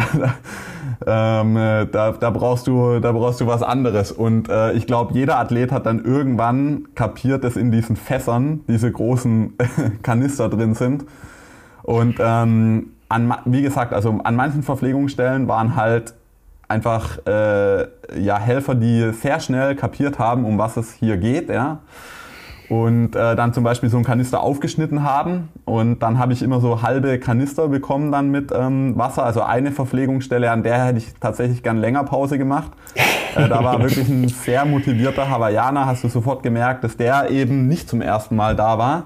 Der hat mhm. eben da mit seinem, mit seinem Taschenmesser da quasi halt diese Kanister aufgeschnitten und dann hast du halt wie so Schaufeln gehabt, mit der du halt Eiswasser schaufeln konntest. Ah. Und ähm, dummerweise habe ich davon auch so ausführlich Gebrauch gemacht, dass ich fast K.O. gegangen wäre. Also das war wirklich, ich habe gedacht, ich jetzt hier an der Verpflegungsstelle, da frierst du dir ein. Ja? Also ich habe mich halt mit vier solchen Eisschaufeldingern da halt äh, einmal übergossen und auf einmal, also mein, mein Kopf, das, ich, ich bin, ich bin wirklich schier umgefallen. Also ich hatte tatsächlich mal kurz, ähm, bin ich nur noch bin ich nur noch automatisch gelaufen, nicht mehr in irgendeiner Form, dass ich noch mitbekommen habe, weil ich habe mir so schnell so viel Eiswasser über den Kopf gegossen, dass halt, also ich mm. irgendwie so Brain Freeze quasi. Ähm, ja, genau, aber äh, ja, war, war einfach, ähm, ist einfach teilweise dann schwierig. Und dann muss man ja auch sagen, dass es halt also die Logistik, die, da, die dahinter steckt, ist ja gigantisch. Ja. Also die Mengen an Eis, die die da brauchen, das ist unglaublich. Und wenn das natürlich dann jeder macht, ja, also wenn da jeder halt sich so ganze Kanister dann nimmt und dann da diesen fast vollen Kanister dann nachher wieder wegschmeißt irgendwo äh, in die Prärie, den kannst du dann nicht mehr verwenden, ja, oder eben was ich auch gemacht habe, wo ich dann später gedacht habe, ja cool, das war vielleicht auch nicht ganz so klug. Ähm, eben äh, da, wo die das Trinkwasser reinschaufeln, habe ich einmal komplett eingetaucht. Ähm, ja, ich sag mal, wenn du dann so die Mischung aus Wettkampfschweiß von sechseinhalb Stunden plus äh, Sonnencreme und so weiter äh, an dir dranhängen hast, ähm, dann da in so, ein, in so ein Trinkwasserfass einzutauchen, ist natürlich jetzt nicht so, aber in dem Moment ähm, ist dir eigentlich alles egal, ja. Also du, du, du musst halt irgendwie muss halt irgendwie kühlen und, ähm, und schnell vor allen Dingen, ja. Ich glaube, das war dann auch die Entscheidung in dem Duell eben mit äh, Ditlev. Also der war mir schon weggelaufen am, äh, am Wendepunkt ähm, vom, äh, vom Energy Lab. Und ich habe eigentlich schon gedacht, so, okay, jetzt sieht es nicht mehr ganz so gut aus. Und da habe ich dann auch einmal nach hinten geguckt und habe dann die Klasse an Lauftalent hinter mir gesehen und habe dann eher gedacht, so, okay, das wird knapp mit äh, Top 10. Und ähm, man muss halt auch wissen, also Top 10 ist einerseits einfach schön natürlich, aber äh, ohne jetzt äh, jeden einzelnen Vertrag ähm, vorzulesen, sage ich mal so. ähm, das hat schon ziemlich, äh, ziemlich einen Impact auch auf, auf meinen Verdienst. Ähm, auch im nächsten Jahr, weil sich natürlich gerade Sponsoren, was so reifere Athleten wie mich angeht, dann auch gern mal absichern. Äh, und dann stehen da halt auch schnell mal äh, 50% Fixum äh, Cuts drin, wenn du halt nicht mehr Top 10 machst in Hawaii. Und ähm, ja, ich sag mal, das ist jetzt nicht die Priorität Nummer eins, aber wenn du dann Familie hast äh, und mal kurz überlegst, was der ganze Trip kostet, ähm, dann hast du das schon im Kopf auch, dass es hier halt um, um auch noch richtig Kohle geht bei der ganzen Geschichte. Und äh, ja, da habe ich dann doch auch zwischendurch gedacht, jetzt musst du die Beine nochmal in die Hand nehmen, junger Mann. ja, dann hast du ja ähm, Ditlev äh, eingeholt, überholt und abgestellt. Ähm, dann kam halt Skipper noch, wie gesagt, der hatte halt einfach hinten äh, dann sensationelle Laufbeine. Das muss man ja auch sagen, der normalerweise auch äh, in dieser Klasse sich bewegt, was das Laufen angeht. Also es war ja keine Überraschung, dass der da hinten äh, vorbeikam. Äh, aber du hast eine Menge, ähm, sagen wir mal, vom Papier her sehr gute Läufer ja hinter dir gelassen, die in deiner Nähe waren. Ja, und du bist Sechster geworden am Ende. Ähm, mit, mit einem Lauf, wo ich dann trotzdem gedacht habe, okay, das ist jetzt sein letztes Mal auf Hawaii, aber es ist trotzdem so diese typische Sebi-Art zu laufen, ja, sehr konzentriert, sehr fokussiert, selbst wenn äh, Philipp, also dein Trainer, neben dir äh, aufgetaucht ist, fast keine Reaktion, kein Kopfdrehen, äh, gar nichts, sondern äh, ich, ich sag's mal hart, stumpfe Konzentration, äh, auch gar nicht so äh, fröhlich, ja, das wirklich erst die letzten 33,5 Meter, ja, also tief konzentriert. Ähm, muss das so sein, damit du überhaupt äh, da nach Hause kommst und deine Leistung weiter abrufen kannst? Ja, also der, der Anfang von dem Rennen, da, da denkst du ja immer noch, mein Gott, das ist ja alles so locker. Und äh, da nimmst du echt viel, viel wahr. Also du musst ja, ähm, also gerade eben der, der, das Anfangsstück, da habe ich auch ähm, Timo Donald dann quasi eigentlich nochmal noch mal weglaufen lassen und ähm, da bin ich halt wirklich ganz, ganz stumpf nach, äh, nach Puls oder nach, äh, nach Uhr gelaufen, wo es halt Sinn, Sinn gemacht hat. Und äh, da, da kriegst du immer viel mit. Ja. Ähm, da musst du eher einfach auch zwischendurch äh, mal so ein bisschen auf Durchzug schalten, weil erstens mal kann das halt unheimlich euphorisierend sein, weil das Stück wirklich mit den meisten Zuschauern ist halt Ali Drive. Und ähm, wenn du dich da, da antreiben lässt, dann, dann wird es ganz, ganz, ganz bitter äh, hinten raus. Und das habe ich halt schon, auch schon öfters gemacht.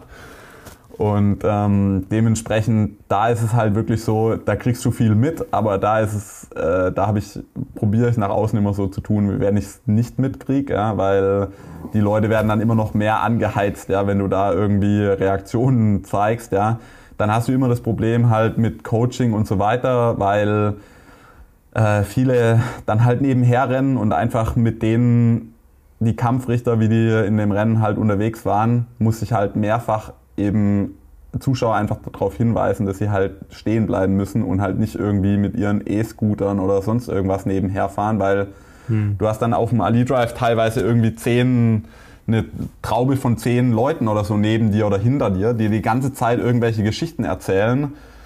Und das, irgendwann geht's auch richtig auf den Sack, muss ich sagen. Also das, das, das ist alles total halt nett gemeint, ja, und, ähm, und das auch, auch cool und ähm, da hat mir dann irgendeiner seine Geschichte erzählt, wie ich ihn zum Triathlon inspiriert habe und so. Ähm, aber das kostet halt Konzentration. Ja. Also äh, ist dann schon.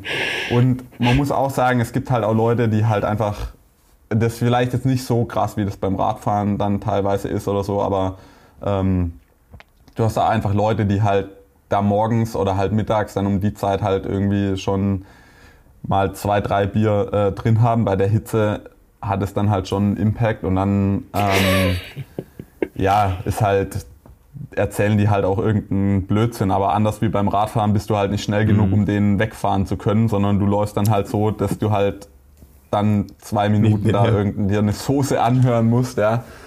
Ähm, genau, und Ruhe hast du dann halt äh, dann oben auf dem Highway, da ist dann halt nicht mehr viel los. Das sind halt ein, in diesem Jahr haben sie ähm, relativ viel zugelassen. Äh, haben, du konntest dann da auch relativ äh, weit rein ins, ins Energy Lab. Und da waren dann die ganzen Coaches auch noch äh, unterwegs und ähm, das ist dann was ganz anderes. Ja. Also ich, ich muss sagen, ähm, gerade unter Philipp habe ich halt noch unheimlich viele Kleinigkeiten, was die Lauftechnik angeht, ähm, gemacht. Und das ist dann wirklich so ein Mantra, also wo ich dann darauf zurückfall und einfach mich nur noch darauf konzentriere und halt bloß nicht probiere, irgendwie nach vorne zu gucken äh, oder ja, einfach das, den Kopf mit was zu füllen, dass du dich halt, dass du halt dich innerlich so ein bisschen abstumpfst, ja, ähm, und halt nicht mehr, nicht mehr, nicht mehr so viel äh, Schmerz spürst oder ja, ähm, das hilft halt einfach, da, da sowas zu haben, so Kleinigkeiten, auf die du dich immer konzentrieren kannst, ja. Ja, großes Rennen nochmal, äh, ganz große Show, muss Wahnsinn. ich sagen, ja, äh, absolut. Und äh, ja, ich kriege schon wieder ein bisschen Gänsehaut. Ähm, und dann kann ich tatsächlich verstehen, weil ich habe am Ende dann, äh, dann auch irgendwann, das war ja dann hier mitten in der Nacht, logischerweise, ja, kann man ja auch nicht, nicht schlafen. Da habe ich ja auch gedacht, das soll es jetzt wirklich für Hawaii gewesen sein, weil das war eigentlich ja da schon eine, so eine ziemlich coole Nummer, die ja auch, du hast das ja jetzt auch in den Details geschildert, da ist ja ganz viel Race-Erfahrung, äh, Erfahrung äh, über die Insel, über das, was da passiert, wie das Ding funktioniert, äh, was nicht funktioniert, was du dann eben auch subtrahieren kannst als erfahrener Athlet. Auf der anderen Seite ist natürlich so ein Abschluss auch ganz geil, das ist auch klar, ne? weil äh, ein, ein schlimm, also Wandertag nach Hause wäre döverer gewesen. Ne? Ja, also ich meine, es ist genauso, wie du, wie du sagst. Auf der einen Seite denkst du halt, wenn ich mir jetzt meine Vorbereitung anschaue und so weiter, dann denkst du, Mensch, hey, du warst ja gar nicht so weit weg, ja. Ähm, wenn jetzt die Vorbereitung nochmal ein Stückchen besser geht, äh, dann wäre da immer noch irgendwie das Podium drin und so. Aber äh, man kann es auch genau von der anderen Seite sehen. Ja? Du hast äh, die, die Penalties angesprochen, von denen ich natürlich unheimlich profitiert habe in dem Rennen. Ja? Ähm, was aber auch mit Erfahrung in dem Rennen zu tun hat, das muss man auch sagen. Ähm, aber äh, ja, also das hätte natürlich auch ganz anders ausgehen können. Und ich, ich muss einfach sagen, ich, wenn ich mir jetzt anschaue, auch wie wie teilweise andere Athleten, das ist ja gar nicht irgendwie äh, gewollt so, aber mir tut zum Beispiel unheimlich leid für einen Andreas Rehler, der eigentlich nie meiner Meinung nach den Abschluss in dem Sport hatte, der ihm halt gebührt hätte. Ja. Ihm ist es vielleicht auch gar nicht so wichtig, aber ich glaube für viele, die den Sport verfolgt haben, die hätten ihn halt gern irgendwie nochmal so verabschiedet, wo er wirklich das zeigen kann, was er, was er drauf hat. Ja? Und wenn du dann halt immer denkst, ah ja, das geht doch, geht noch mal und ähm, das wird doch noch mal irgendwie und so, ähm, das ist halt einfach nicht so. Und äh, man sieht ja, wie sich das entwickelt und ich glaube, äh, ich, also ich habe das jetzt absolut richtig gemacht. Ähm, das wird nicht noch mal besser. Also auch wenn ich mir das gern einreden würde, ähm, das hätte genauso, wie du sagst, auch einfach völlig äh, nach hinten losgehen können auch. Ja? Und ähm, in, dem, in dem Feld ist es halt so, mit einer durchschnittlichen Leistung äh, kommst du dann da gar nicht mehr vor. Ja? Also da, da, da, da kriegt niemand mehr irgendwas mit. Da wird keine Kamera mehr für einen Mr. Kienle abgestellt, wenn der äh, auf Platz 24 unterwegs ist. Ja? Und, und auch ähm, Athleten, mit denen ich halt lang unterwegs war und so, die, die, haben das, die haben das Rennen jetzt gemacht, die haben das vielleicht auch teilweise noch nicht so kommuniziert, dass das jetzt wahrscheinlich ihr letztes Rennen war. Vielleicht haben sie das auch davor schon sich so überlegt, wenn das Rennen gut wird, dann war es mein letztes Mal und wenn nicht, dann mache ich noch einmal. Aber wer sagt, dass das nächste Mal dann gut wird? Das ist eben einfach ja. überhaupt nicht garantiert. Deswegen, äh, ja, ähm, ich glaube, so wie das jetzt, wie ich das geplant hatte, ähm, passt es schon. Und ich muss ja auch ehrlich zugeben, ich habe das ja auch deswegen so offen kommuniziert, was mein Plan ist, um mir diesen Rückweg abzuschneiden, ja. Weil es erzeugt ja schon einen gewissen Druck, wenn du das kommuniziert hast. Ähm, dann kannst du nicht irgendwie, also ich zumindest mal, habe dann ein komisches Gefühl, wenn ich dann dreiviertel Jahr später komme und sage, ah ja, jetzt mache ich es doch ganz anders, ja. Jetzt mache ich doch noch zwei Jahre ja, oder, oder sonst irgendwas. Oder jetzt mache ich gar nichts mehr oder wie auch immer, ja. Ähm, sondern äh, ich habe das ganz bewusst gemacht, um, um, äh, um einfach dafür zu sorgen, dass ich eben nicht auf dumme Gedanken komme und äh, ja, ich glaube, das passt.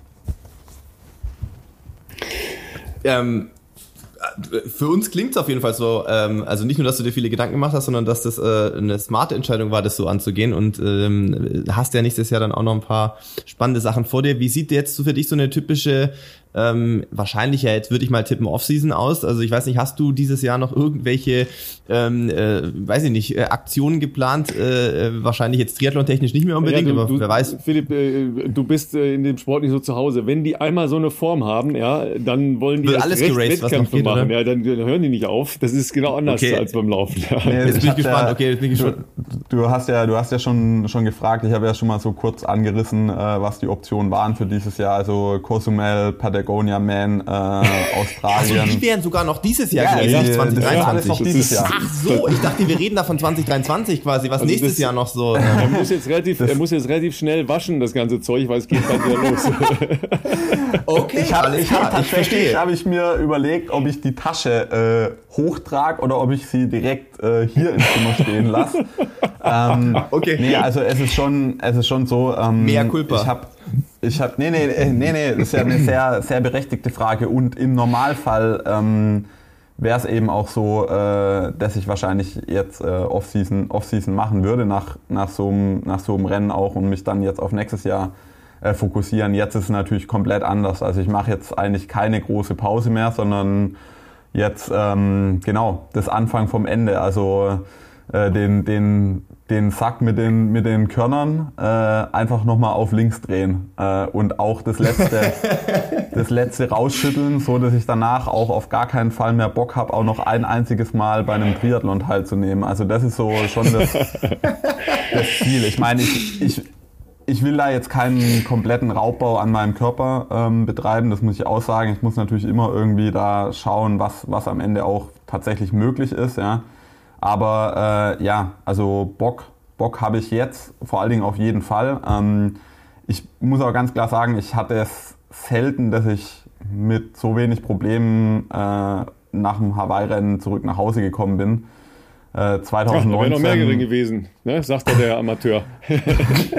ja, das, das, ist tatsächlich eines der Probleme, wenn du dann äh, dich danach gut fühlst, dann, dann hast du fast schon ein schlechtes Gewissen. Ja? Also ähm, wenn, du, wenn du nicht äh, mit Infusion oder an Krücken ähm, unterwegs bist, dann denkst du immer so, hm, wäre ja vielleicht doch noch was gegangen.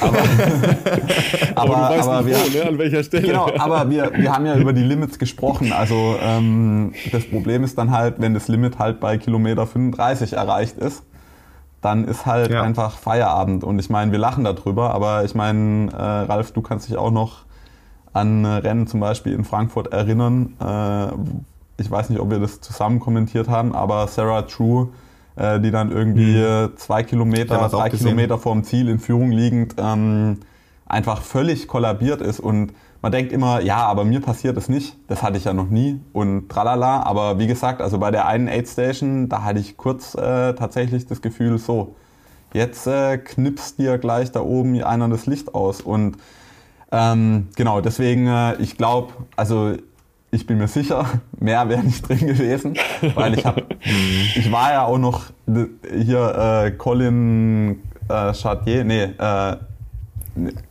ähm, jetzt nicht Chartier, sondern ähm, äh, Leon Chevalier, Entschuldigung. Leon ähm, Chevalier, genau, ja, ja, ja, richtig. Ja. War, war tatsächlich auch nur irgendwie 35 Sekunden hinter mir und äh, ich habe wirklich. Aber weißt du was? Der, der ist natürlich auch fantastisch geraced, ja, auch wenn man sich brutal. die Daten von dem anguckt, ja. Wahnsinn. Brutal. Aber Wahnsinn. der war deutlich über All Out am Ende. Ja, weil der sah richtig scheiße aus auf der Zielgerade. Ja, ja, der, ähm, der da, aber dem, der wurde halt auch gut gecoacht. Der hat eben auch äh, gepeilt, ähm, dass es da vielleicht noch ein prominentes Opfer direkt vor ihm gibt. Und das muss ich auch sagen, das finde ich auch richtig. Ja, das, ähm, das finde ich auch richtig geil. Inzwischen muss man auch vielleicht, äh, wir, wir ziehen das hier jetzt schon ewig in die Länge, aber ähm, was einfach geil ist, ist, dass die Jungs sich für Platz 7 so in die Fresse hauen ähm, wie wenn es halt um Sieg geht. Da zieht keiner mehr zurück. Also ich muss sagen, ich habe da schon Hawaii-Austragungen gehabt, wo es einfach so war, äh, da, da war jetzt einer, der hat vorher gedacht, der könnte vielleicht Top 5 machen, der war dann auf Platz 8. Das war dem scheißegal, ob der 7., 8. oder 9. wird. Ja. Da willst du einfach nur möglichst wenig Schmerzen haben und ins Ziel kommen und fertig. Ja.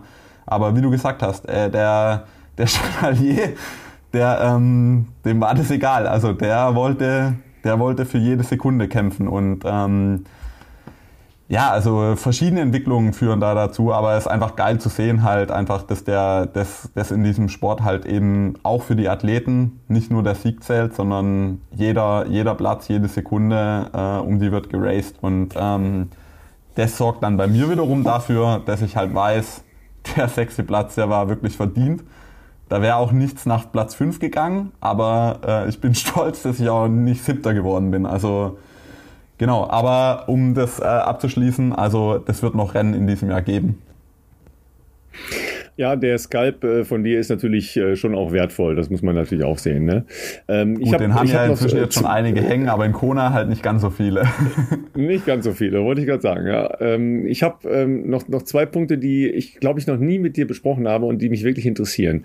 Ähm, wenn man nochmal ähm, zurückgeht halt an, an die Anfänge, ja, wo du hergekommen bist, Duathlon, ähm, dann halt äh, Einstieg in Triathlon und so weiter. Und weil jetzt ja die äh, beiden Kollegen aus Norwegen auch in Richtung Richtung äh, Olympia sich wieder bewegen. Ähm, die, dieses olympische Motiv hat dich das ähm, auch mal so gepackt, dass du sagst, okay, ich wollte da ganz, ganz dringend mal hin. Ähm, oder ist äh, das Glück, was du ja in der Mittel- und Langdistanz gefunden hast, was eben keine olympische Distanz ist, ähm, da mehr wert gewesen in deiner Karriere? Ähm,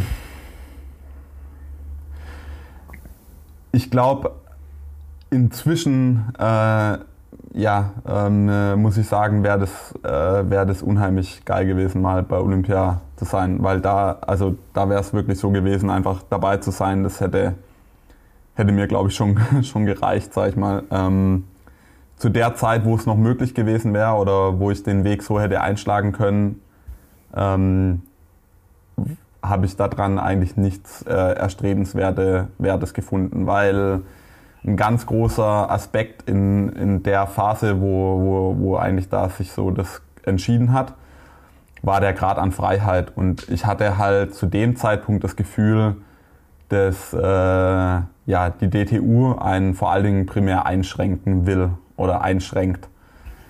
Ähm, inzwischen sehe ich das eigentlich nicht komplett anders, aber deutlich differenzierter. Und aber zu dem Zeitpunkt genau ähm, wollte ich, wollte ich eigentlich mein Ding machen können. Und das war halt das, was mich am meisten irgendwie dabei motiviert hat, äh, auf die Mitteldistanz zu gehen, war halt, dass ich, dass ich, dass niemand mir in irgendeiner Form bei irgendwas reinsprechen konnte. Also kann mein Trainer selber aussuchen, kann aussuchen, wo ich trainieren will, mit wem ich trainieren will, welches Rennen ich machen will, kann mich zu jedem Rennen anmelden, das ich will, äh, ist auch egal, gibt es keine komischen Wartelisten oder sonst irgendwas. Ähm, ich qualifiziere mich nach Regeln, die für jeden ersichtlich sind für die Weltmeisterschaft. Es gibt niemand, ja, also äh, ja, das, niemand, das, ist ja so ein latentes Thema bei uns äh, und, und Philipp hat ja seine seine äh, Trials und seine äh, äh Prozesse und äh, seine Auseinandersetzung mit Verbänden hinter sich, ja. Ähm, deswegen also sage ich, daher deswegen ist es sehr, sehr also, vertraut alles, ja. Mhm. Deswegen sage ich, ähm, das war für mich halt, äh, das, das habe ich halt zu der Zeit auch teilweise halt eben auch hautnah mitbekommen, also was das halt mit Athleten macht, wenn du, äh, wenn du die Chance hast, einmal bei Olympia dabei zu sein und dann wird irgendwie drei Wochen bevor irgendwie aussortiert wird, äh, werden, wird dann auf einmal alles geändert oder sowas, ja, oder du hast dich ganz klar qualifiziert, ja. aber dann irgendwie auf einmal doch nicht und ähm, ach, da hatte ich echt überhaupt keinen Bock auf die Scheiße, muss ich sagen. Ähm, und ja, das war schon so mit der, der Haupt, das Hauptding. Und dann war es aber auch einfach dem geschuldet, dass ich halt scheiße geschwommen bin, mega Rad gefahren bin und noch einigermaßen anständig gelaufen bin und eigentlich auch überhaupt keinen Bock hatte, äh, da irgendwie was komplett zu ändern. Also mir hat Schwimmen viel zu wenig Spaß gemacht, um, um irgendwie mir da so einen Arsch aufzureißen, dass es für Olympia gelangt hätte. Ähm, inzwischen, wie gesagt, sehe sehe ich vieles anders. Ähm, ich muss sagen, dieses Training in der Gruppe, wenn ich das gehabt hätte zu dem Zeitpunkt, also das wäre für mich als Athlet wäre das super, super cool gewesen. Also ähm, auch wenn ich öfters halt mal Geschichten höre, wie äh, schlimm irgendwie alles in Saarbrücken ist. Also die Bedingungen, ja, da können sich andere, also die, die Finger äh, schlecken danach. Ja? Also das ist echt ähm, vom Feinsten äh, in den meisten Fällen. Und ich glaube, das wäre wär für mich als Athlet, aber auch ähm, in vielen Bereichen, glaube ich, als Mensch sicher, sicher cool gewesen, in so einer, so einer Umgebung mit einer richtigen Squad irgendwie äh, zu trainieren. Und da habe ich schon öfters drüber nachgedacht, dass das cool gewesen wäre, jetzt vielleicht auch gar nicht unbedingt dann in einer Nationalmannschaft, aber in so einer Gruppe eben wie es dann später gab um Joel Fiol oder um, äh, um Darren Smith, ähm, ja, einfach diese, diese großen Trainingsgruppen, ähm, die haben auf mich eigentlich schon immer eine, eine Anziehung gehabt. Äh, und ja, da habe ich zwischendurch schon gedacht, es wäre mal cool gewesen, in so einer Gruppe irgendwie zu trainieren. Aber ja, das ist das, was schade oder schön ist, je nachdem, wie man sieht. Gibt es keine Rückspultaste im Leben, gell?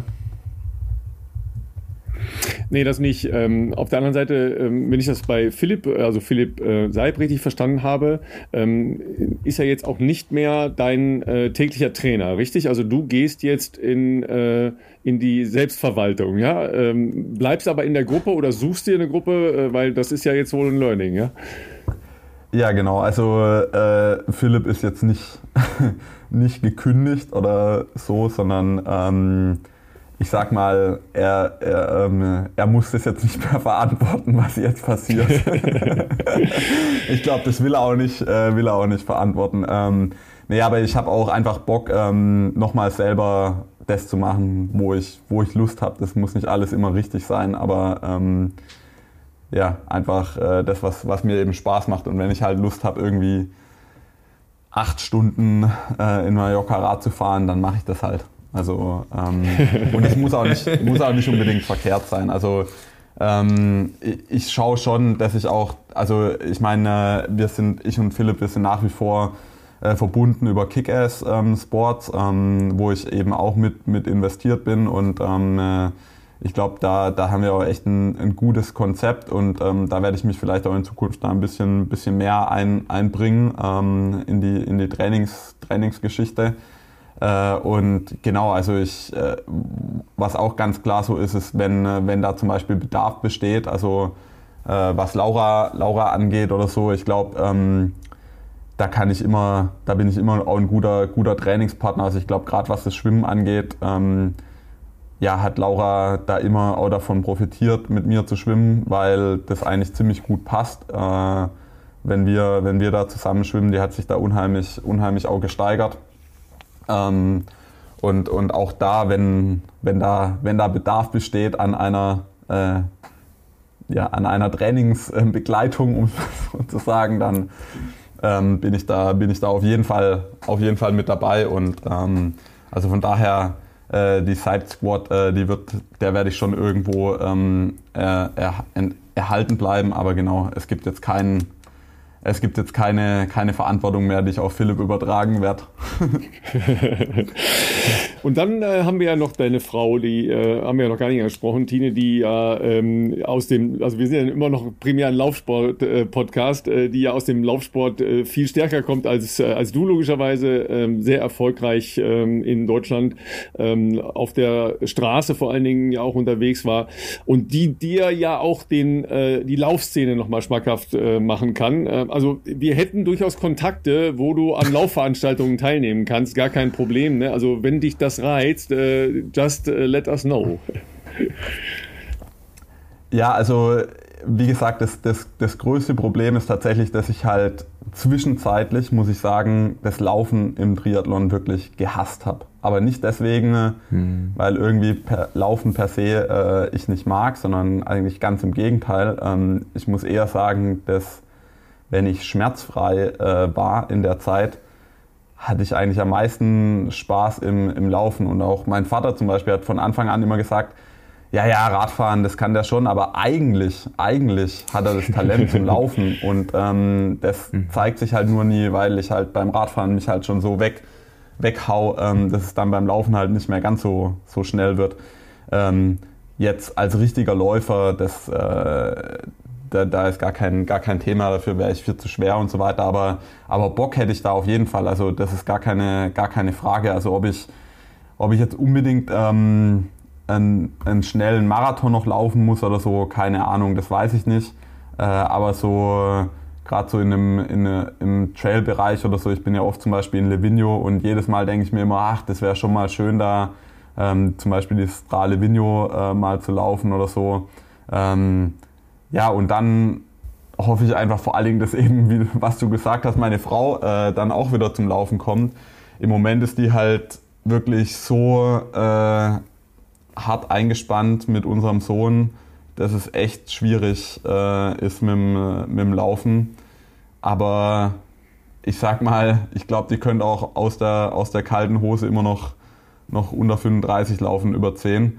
Und ähm, ja, das wäre auch so ein, eine der, der, der Dinge, die, ähm, die schön wären, wenn ich, äh, wenn ich sie da irgendwie so supporten könnte, dass sie dann auch einfach wie sie halt eben Lust hat, ähm, dann wieder, wieder gescheit äh, laufen kann. Ich weiß nicht, ob sie nochmal Lust hat, wirklich irgendwelche Wettkämpfe zu machen, weil sie ist da schon auch dann relativ kompetitiv und vergleicht sich schnell mit ihren früheren Zeiten und so weiter. Mhm. Ähm, das hört wahrscheinlich nie ganz auf, aber äh, ja, sie hat einfach immer noch unheimlich viel Spaß einfach am, am Laufen und das wäre wär auf jeden Fall ein wichtiger, ein wichtiger Punkt und wir sind halt auch echt schon lang nicht mehr zusammengelaufen und früher war das halt echt immer richtig schön. Ähm, das hat mir immer unheimlich viel gegeben, weil äh, es gibt kaum besseren Laufpartner eigentlich wie meine, meine Frau, muss ich sagen. Erstens, weil meine Frau im Normalfall, sag ich mal, sehr zurückhaltend ist und beim Laufen äh, fängt sie immer an zu erzählen. und, ähm, und ich, ja, weil, ich bin du, dann eher weil du keine, weil keinen Atem mehr hast und sie mal die, genau. die Option hat. Ja. Weil ich sie da endlich aussprechen lasse, weil ich nämlich nicht mehr sprechen kann. Ja, nee, das ist, war tatsächlich häufig so. Ähm, ähm, wir hatten immer so eine Zeit lang so ein bisschen die, die Competition, äh, das, wer einen schnelleren Halbmarathon läuft, also ich im, in einer 73 oder sie halt flach. Ähm, so äh, hat sich dann irgendwann doch relativ stark zu meinen Gunsten äh, gedreht. Aber wie gesagt, das, ähm, äh, das wird sich jetzt wahrscheinlich nochmal ändern. Ja, Couple, Couple Goals werden da äh, ganz neu definiert. Ne? Außerdem, ähm, du hast ja jetzt auch auf Hawaii äh, bei der Frauensiegerin, äh, über die hatten wir letzte Woche auch schon kurz gesprochen, Chelsea äh, Sodero gesehen, ähm, dass man relativ äh, kurz, ja, die hatte 18 Monate nach der Geburt ihres Kindes ja jetzt diesen Erfolg auf Hawaii, ähm, als Frau sehr leistungsfähig sein kann. Ähm, da ist inzwischen auch die äh, Studienlage ja entsprechend, dass daraus doch ein, ein Push in Richtung äh, einer absoluten Leistungsfähigkeit ähm, passieren kann. Also du kannst dich auch an das Laufen, also du jetzt als, äh, äh, als Sebi, an das Laufen mit Kinderjogger gewöhnen. Das geht, ja. Ähm, und vielleicht wechselt ihr dann äh, die Rollen und deine Frau startet die zweite Karriere. Das Gute ist, mein Sohn, der ist schon so gut zu Fuß, der braucht schon keinen Baby, bald keinen Babyjogger mehr. Der hat außerdem auch überhaupt keinen Bock auf den scheiß Babyjogger. Äh, leider. leider muss man sagen, weil ähm, das hätte ich natürlich, äh, würde ich das natürlich sofort machen. Und ähm, ja, schön, dass du Chelsea äh, nochmal kurz ansprichst. Ähm, wenn wir, wenn wir die Zeit noch haben, weil ich habe. Äh, ja klar. Ja, also meine, meine Frau, die, die hat schon länger an einem Buch gearbeitet, das tatsächlich mhm. auch vor Weihnachten noch äh, fertig werden soll. Ähm, okay. Dann äh, äh, tatsächlich äh, ohne Ghostwriter und so weiter. Ähm, fand ich mal ganz interessant die Idee, äh, nicht selber als erstes mal ein Buch zu schreiben, sondern mal ja, eine der Personen, die dann halt tatsächlich eine sehr, sehr gute Draufsicht hat, ähm, äh, das schreiben zu lassen. Und, äh, aber ich durfte zumindest mal den Epilog schreiben. und, und habe da. Äh, und ist länger geworden als das Buch, oder was? das wäre wahrscheinlich genauso gekommen, ja, ähm, wenn ich nicht eine Wort, Wortbegrenzung gehabt hätte. Ähm, aber, aber da, ähm, genau, also Chelsea Sodero, äh, wirklich der Wahnsinn, ja. Ähm, vor allen Dingen, weil man hat halt das, wirklich das Gefühl, bei Chelsea, die macht keinerlei Kompromisse, was ihr Kind angeht. Also ähm, das ist nicht so irgendwie, ja, ich habe jetzt mal ein Kind gekriegt, weil die Studienlage war halt ganz gut, was die Leistung angeht. Sondern äh, sicher nicht, nee. ja, aber bei manchen muss ich ganz ehrlich sagen, ich will nicht sagen, hat man das Gefühl, aber ähm, du hast dann schon zwischendurch zumindest mal siehst du das Kind selten mit der Mama zusammen, um es mal so zu sagen. Und ich, das, mhm. auch das kann ich verstehen mhm. und, und ähm, ist ja gar kein äh, gar keine Frage. Das sind für mich deswegen keine äh, Rabenmütter oder sonst irgendwas. Aber ich weiß halt. Ist ja auch Quatsch, weil die Väter, wofür sind die Väter da? Also ich meine, äh, so weit genau. sind wir doch, glaube ich, jetzt im 20. Jahrhundert, dass das ja auch ein Rollenwechsel sein kann, ist doch vollkommen 100, klar. 100 Prozent, mhm. aber Chelsea eben, die, die, die kann das halt, also die, die kann das halt nicht ähm, einfach abgeben, äh, sozusagen, ja. Ich meine, auch das, das muss man, muss man wahrscheinlich einfach einfach lernen, dass das, dass das auch mal in Ordnung ist und so. Aber ich glaube, die ist halt da in so einem, ähm, in so einer mentalen Situation, dass sie sich halt einfach nicht gut fühlt, wenn sie halt bei, äh, bei dem Kind irgendwie auch nur die geringsten Abstriche irgendwie macht, ja.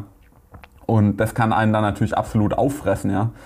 Und äh, in diese Situation bin ich niemals, niemals irgendwie gekommen, also zumindest mal nicht in dem, in dem Umfang, ja, weil im, im Endeffekt ist es so, dass das Kind, was sag ich mal jetzt da irgendwie ein Jahr alt ist, ähm, das will vor allen Dingen erstmal bei der Mama sein, ja. Und nicht, äh, nicht unbedingt immer beim Papa. ähm, aber, aber da ist Chelsea echt äh, so wahnsinnig bewundernswert, muss man echt sagen. Und deswegen gönne ich ihr das, glaube ich, wie, wie eigentlich fast noch nie jemand, ähm, den ich in dem Sport ähm, irgendwie habe siegen sehen. Die hat eine echt wahnsinnig tolle Rede gehalten, wo ich pff, zumindest mal zwischendurch schon sehr berührt war, um es mal so zu sagen. Also das war schon, ähm, ja, ich glaube, wir haben, äh, wir haben da einen tollen, tollen Champion auch äh, bei der, auf der Frauen, Frauenseite. Ja. Ja, äh, Rede äh, mal für alle, die äh, das nicht auf dem Schirm haben. In Hawaii gibt es am äh, Sonntagabend äh, das, das große Abschlussbankett, wo ähm, alle Altersklassen ähm, geehrt werden und sehr, sehr viele von den Altersklassen Athletinnen und Athleten auch da sind. Ähm, und die beiden äh, Champions ähm, müssen nicht wie in Wimbledon gemeinsam tanzen, was jetzt vielleicht auch nicht so schön wäre, sondern müssen eine Rede halten. Und ich weiß äh, manchmal nicht, äh, was schwerer ist, ja, weil da äh, vor diesen ganzen äh, mit Attentäterinnen und Attentätern äh, dann äh, eine angemessene Rede zu halten. Ich habe schon viele von den Champions gesehen, die unfassbar nervös waren davor, weil du sprichst da mit deinen Leuten und vor deinen Leuten und stehst dann da plötzlich in äh, mehr oder weniger Abendkleidung, ähm, hawaiianisch, ja, heiß, ja, okay, aber musst dann eine Rede halten und dann erwarten ja alle was von dir. Ja, dass du da, dass das dann richtig, ne, der Inspiriere uns, kommt. erleuchte ja, genau. uns. ja. ja. Hail, ja, hail schon, Champions, ja. ja. Ja, da wird teilweise schon, äh, schon, schon viel erwartet für jemanden, der eigentlich sonst dann nie eine, nie eine Rede äh, halten muss. Ähm, und ja, also da ich ja äh, immer auf der Bühne stand, bis auf 2018, als die Rede gehalten wurde, äh, man merkt dann auch schnell, wie getuschelt wird unter den Athleten, wenn es dann nicht ganz so ähm, inspirierend verläuft. Ja. Äh, der ein oder andere, damals gab es noch äh, Timex-Uhren äh, als, als, ähm, als, als Präsent in, der, in dieser Holzschale, die man da bekommt für die Top Ten. Und ähm, der ein oder andere hat auch die Rede immer schon gestoppt, ähm, äh, wie lang sie wohl wird. ähm, und, und lang, aber trotzdem ohne Inhalt ist halt immer ganz schlecht. Ähm, und äh, da hatten wir, hatten wir auf jeden Fall auch schon, muss man ganz klar sagen, wenn dann jeder Sponsor seit äh, irgendwie äh, dem Triathlon-Beginn einmal bedankt werden muss und so weiter. Und da muss man halt ja, klar sagen, äh, Chelsea sowohl äh, im Rennen als auch danach absolut performt. Ja, wir, wir haben das letzte Woche schon kurz angesprochen, was mich äh, total fasziniert hat, ist halt die Art und Weise, wie sie läuft. Ja, also technisch von, von der Aufteilung her überragend. Alleine, was sie in den, in den Aid Stations, also in den Verpflegungsstationen gemacht hat, das ist so unfassbar smart gewesen für einen Rookie. Ja, das ist sensationell. Ja, äh, und äh, ich, wir haben schon ein paar Mails bekommen, weil ich gesagt habe, hey, schaut euch das Video von der nochmal an, wie man laufen kann, auch unter einer großen Ermüdung, was für eine Position die hat und was die da macht und so. Ähm, und die Leute haben sich das jetzt, glaube ich, auch äh, dann nochmal angeschaut. Das ist halt eben auch aus, aus der Perspektive, wenn man nur den Lauf nimmt, ja, ist das schon sensationell. Das muss man einfach mal sagen. Dem ist nichts hinzuzufügen. Ja. So, Sebi, jetzt haben wir fast zwei Stunden gequasselt und es äh, macht, wahnsinnig, ma macht wahnsinnig Spaß mit dir. Äh, das ist auch keine Neuigkeit. Ähm, Philipp, äh, musst du noch irgendwas wissen für deinen ersten Triathlon? Ja, weil äh, Sebastian, du weißt, wir, wir versuchen äh, Philipp ja auch mal diesen Sport endlich schmackhaft zu machen. Ja, er, er, er behauptet ja immer, er könnte nicht schwimmen. Ja, ich glaube das, das, gar nicht. Ich glaube das gar nicht. Das mit dem Radfahren ist ja Pillepalle für euch Läufer. Das ist, das könnt ihr ja alle. Das ist ja lächerlich. Ja, ja. Also ich würde mir auch nicht anmaßen zu behaupten, dass ich Radfahren kann, nur weil ich schon mal auf dem Rennrad gesessen bin. Ähm, aber spätestens beim Schwimmen ist halt bei mir komplett ähm, alles vorbei tatsächlich. Deswegen ähm, muss man da, glaube ich, sagen, Schuster, bleib bei deinen Leisten. Also ich äh, finde es nach wie vor extrem beeindruckend, das von außen zu verfolgen. Noch dazu, wenn man natürlich äh, die Gelegenheit hat, mit äh, den Protagonisten ähm, sowas auch mal äh, im Detail zu besprechen. Und da haben wir tatsächlich, obwohl wir mal als Lauf-Podcast ja angefangen haben, ja inzwischen wirklich schon äh, doch ähm, gerade natürlich auch aus Deutschland äh, große Gesichter dieses Sports hier zu Gast gehabt. Deswegen ja, ähm, Sebi, vielen Dank dir für ähm, deine Zeit heute ähm, und äh, wir werden das auch aus der Ferne, beziehungsweise für Ralf jetzt nicht ganz so weit aus der Ferne noch verfolgen, was äh, jetzt alles kommt, sogar dieses Jahr noch. Und ähm, ich wollte auch äh, noch anfügen, also so als äh, Expertenjob zukünftig äh, kann ich das, glaube ich, auch, äh, es ist ja nicht, dass du es noch nicht gemacht hättest, hast du ja schon oft genug gemacht, sehe ich da auf jeden Fall äh, gute Verwendung auch äh, im öffentlich-rechtlichen. Ähm, ja, ansonsten äh, genießt den Sonntag. Ich hoffe, Jetlag lässt äh, lässt die Tage dann äh, auch wieder nach. Ähm, und äh, ja, Ralf, was hast du noch ähm, unsere Community mit noch auf den Weg zu geben? Ah ja, wir werden natürlich von dir alles verlinken, Sebi, ne? Also äh, Instagram etc., äh, Website wird in den Shownotes alles noch verlinkt. Äh, Buch, Leute, hier, ja, merkt euch das mal. Ähm, Gibt es einen Titel, den man schon nennen kann? So für Weihnachtsgeschenke? Ihr bekommt natürlich ähm, vorab ein, ein Exemplar, ähm, das ihr dann entweder bei Gasknappheit äh, thermisch verwerten könnt. Ähm, oder, oder natürlich auch lesen und dann thermisch verwerten oder lesen und weitergeben. Das wäre natürlich das ähm, präferierte äh, Szenario. Äh, ja, genau, also bekommt ihr natürlich äh, vorab, wir sind da ganz professionell aufgestellt und wissen, man muss ähm, die Meinungsbildner äh, mitnehmen und ähm, schmeicheln und deswegen wollen wir euch natürlich schmeicheln und äh, ja, genau, also nee, äh, bekommt ihr vorab, stehen viele, teilweise auch lustige, lustige Sachen drin. Ähm, ja, ich habe auf jeden Fall zwischendurch lächeln müssen, wo ich es gelesen habe. du hast die Sachen schon wieder vergessen, aber deine Frau nicht. Ja, ah, ja oder ich habe sie irgendwie anders in Erinnerung gehabt. ja, ähm, also oder das werden wir hier natürlich dann auch auf jeden Fall auch nochmal hier äh, nennen, beziehungsweise wenn wir wissen, wann es im Handel ist, können wir ja. da auch gerne einen entsprechenden Link natürlich setzen, wo man sich das äh, bestellen kann. Ja, fast noch, äh, fast noch mehr interessiert mich natürlich dann der Race-Kalender fürs nächste Jahr, äh, dass man sich mal äh, dahin orientieren kann, äh, vielleicht mal äh, gemeinsam irgendwo racen kann. Ja, äh, also äh, Philipp, du gehst dann zu dem äh, Traillauf, ja, der, der trainiert schon heimlich für Trailläufe, der ist jetzt nur noch in Trails unterwegs. Ja, also ja, und äh, ich, ich schau mal, ob äh, da irgendeiner auf deiner Bucketlist drauf ist, äh, der mir auch äh, passt, weil da, da hätte ich schon Spaß dran, klar.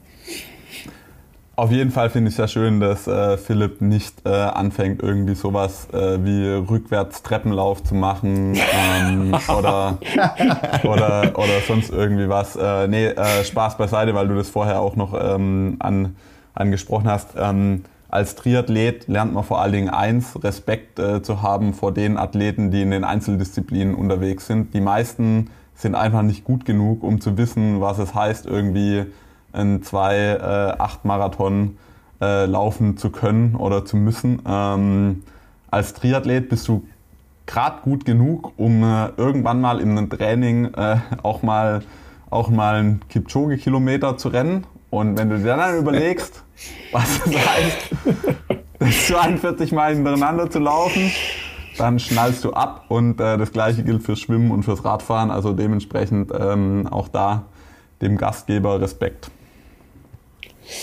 Ja, vielen Dank, vielen Dank. Ja, dann sagen wir äh, ganz herzlichen Dank, Sebi. Äh, bis ganz bald und äh, ja, ne, er, erhol dich, äh, geht zusammenlaufen. Äh, ganz liebe Grüße an deine Family, ja, die äh, ja den ganzen Weg mit dir bestreiten durften. Ah nein, mussten war das Verb hier an dieser Stelle. ja. Und äh, wir sehen uns auch hoffentlich bald äh, auf der Community. Lasst euch inspirieren von solchen Menschen wie Sebastian und wir hören uns dann nächste Woche. Vielen Dank.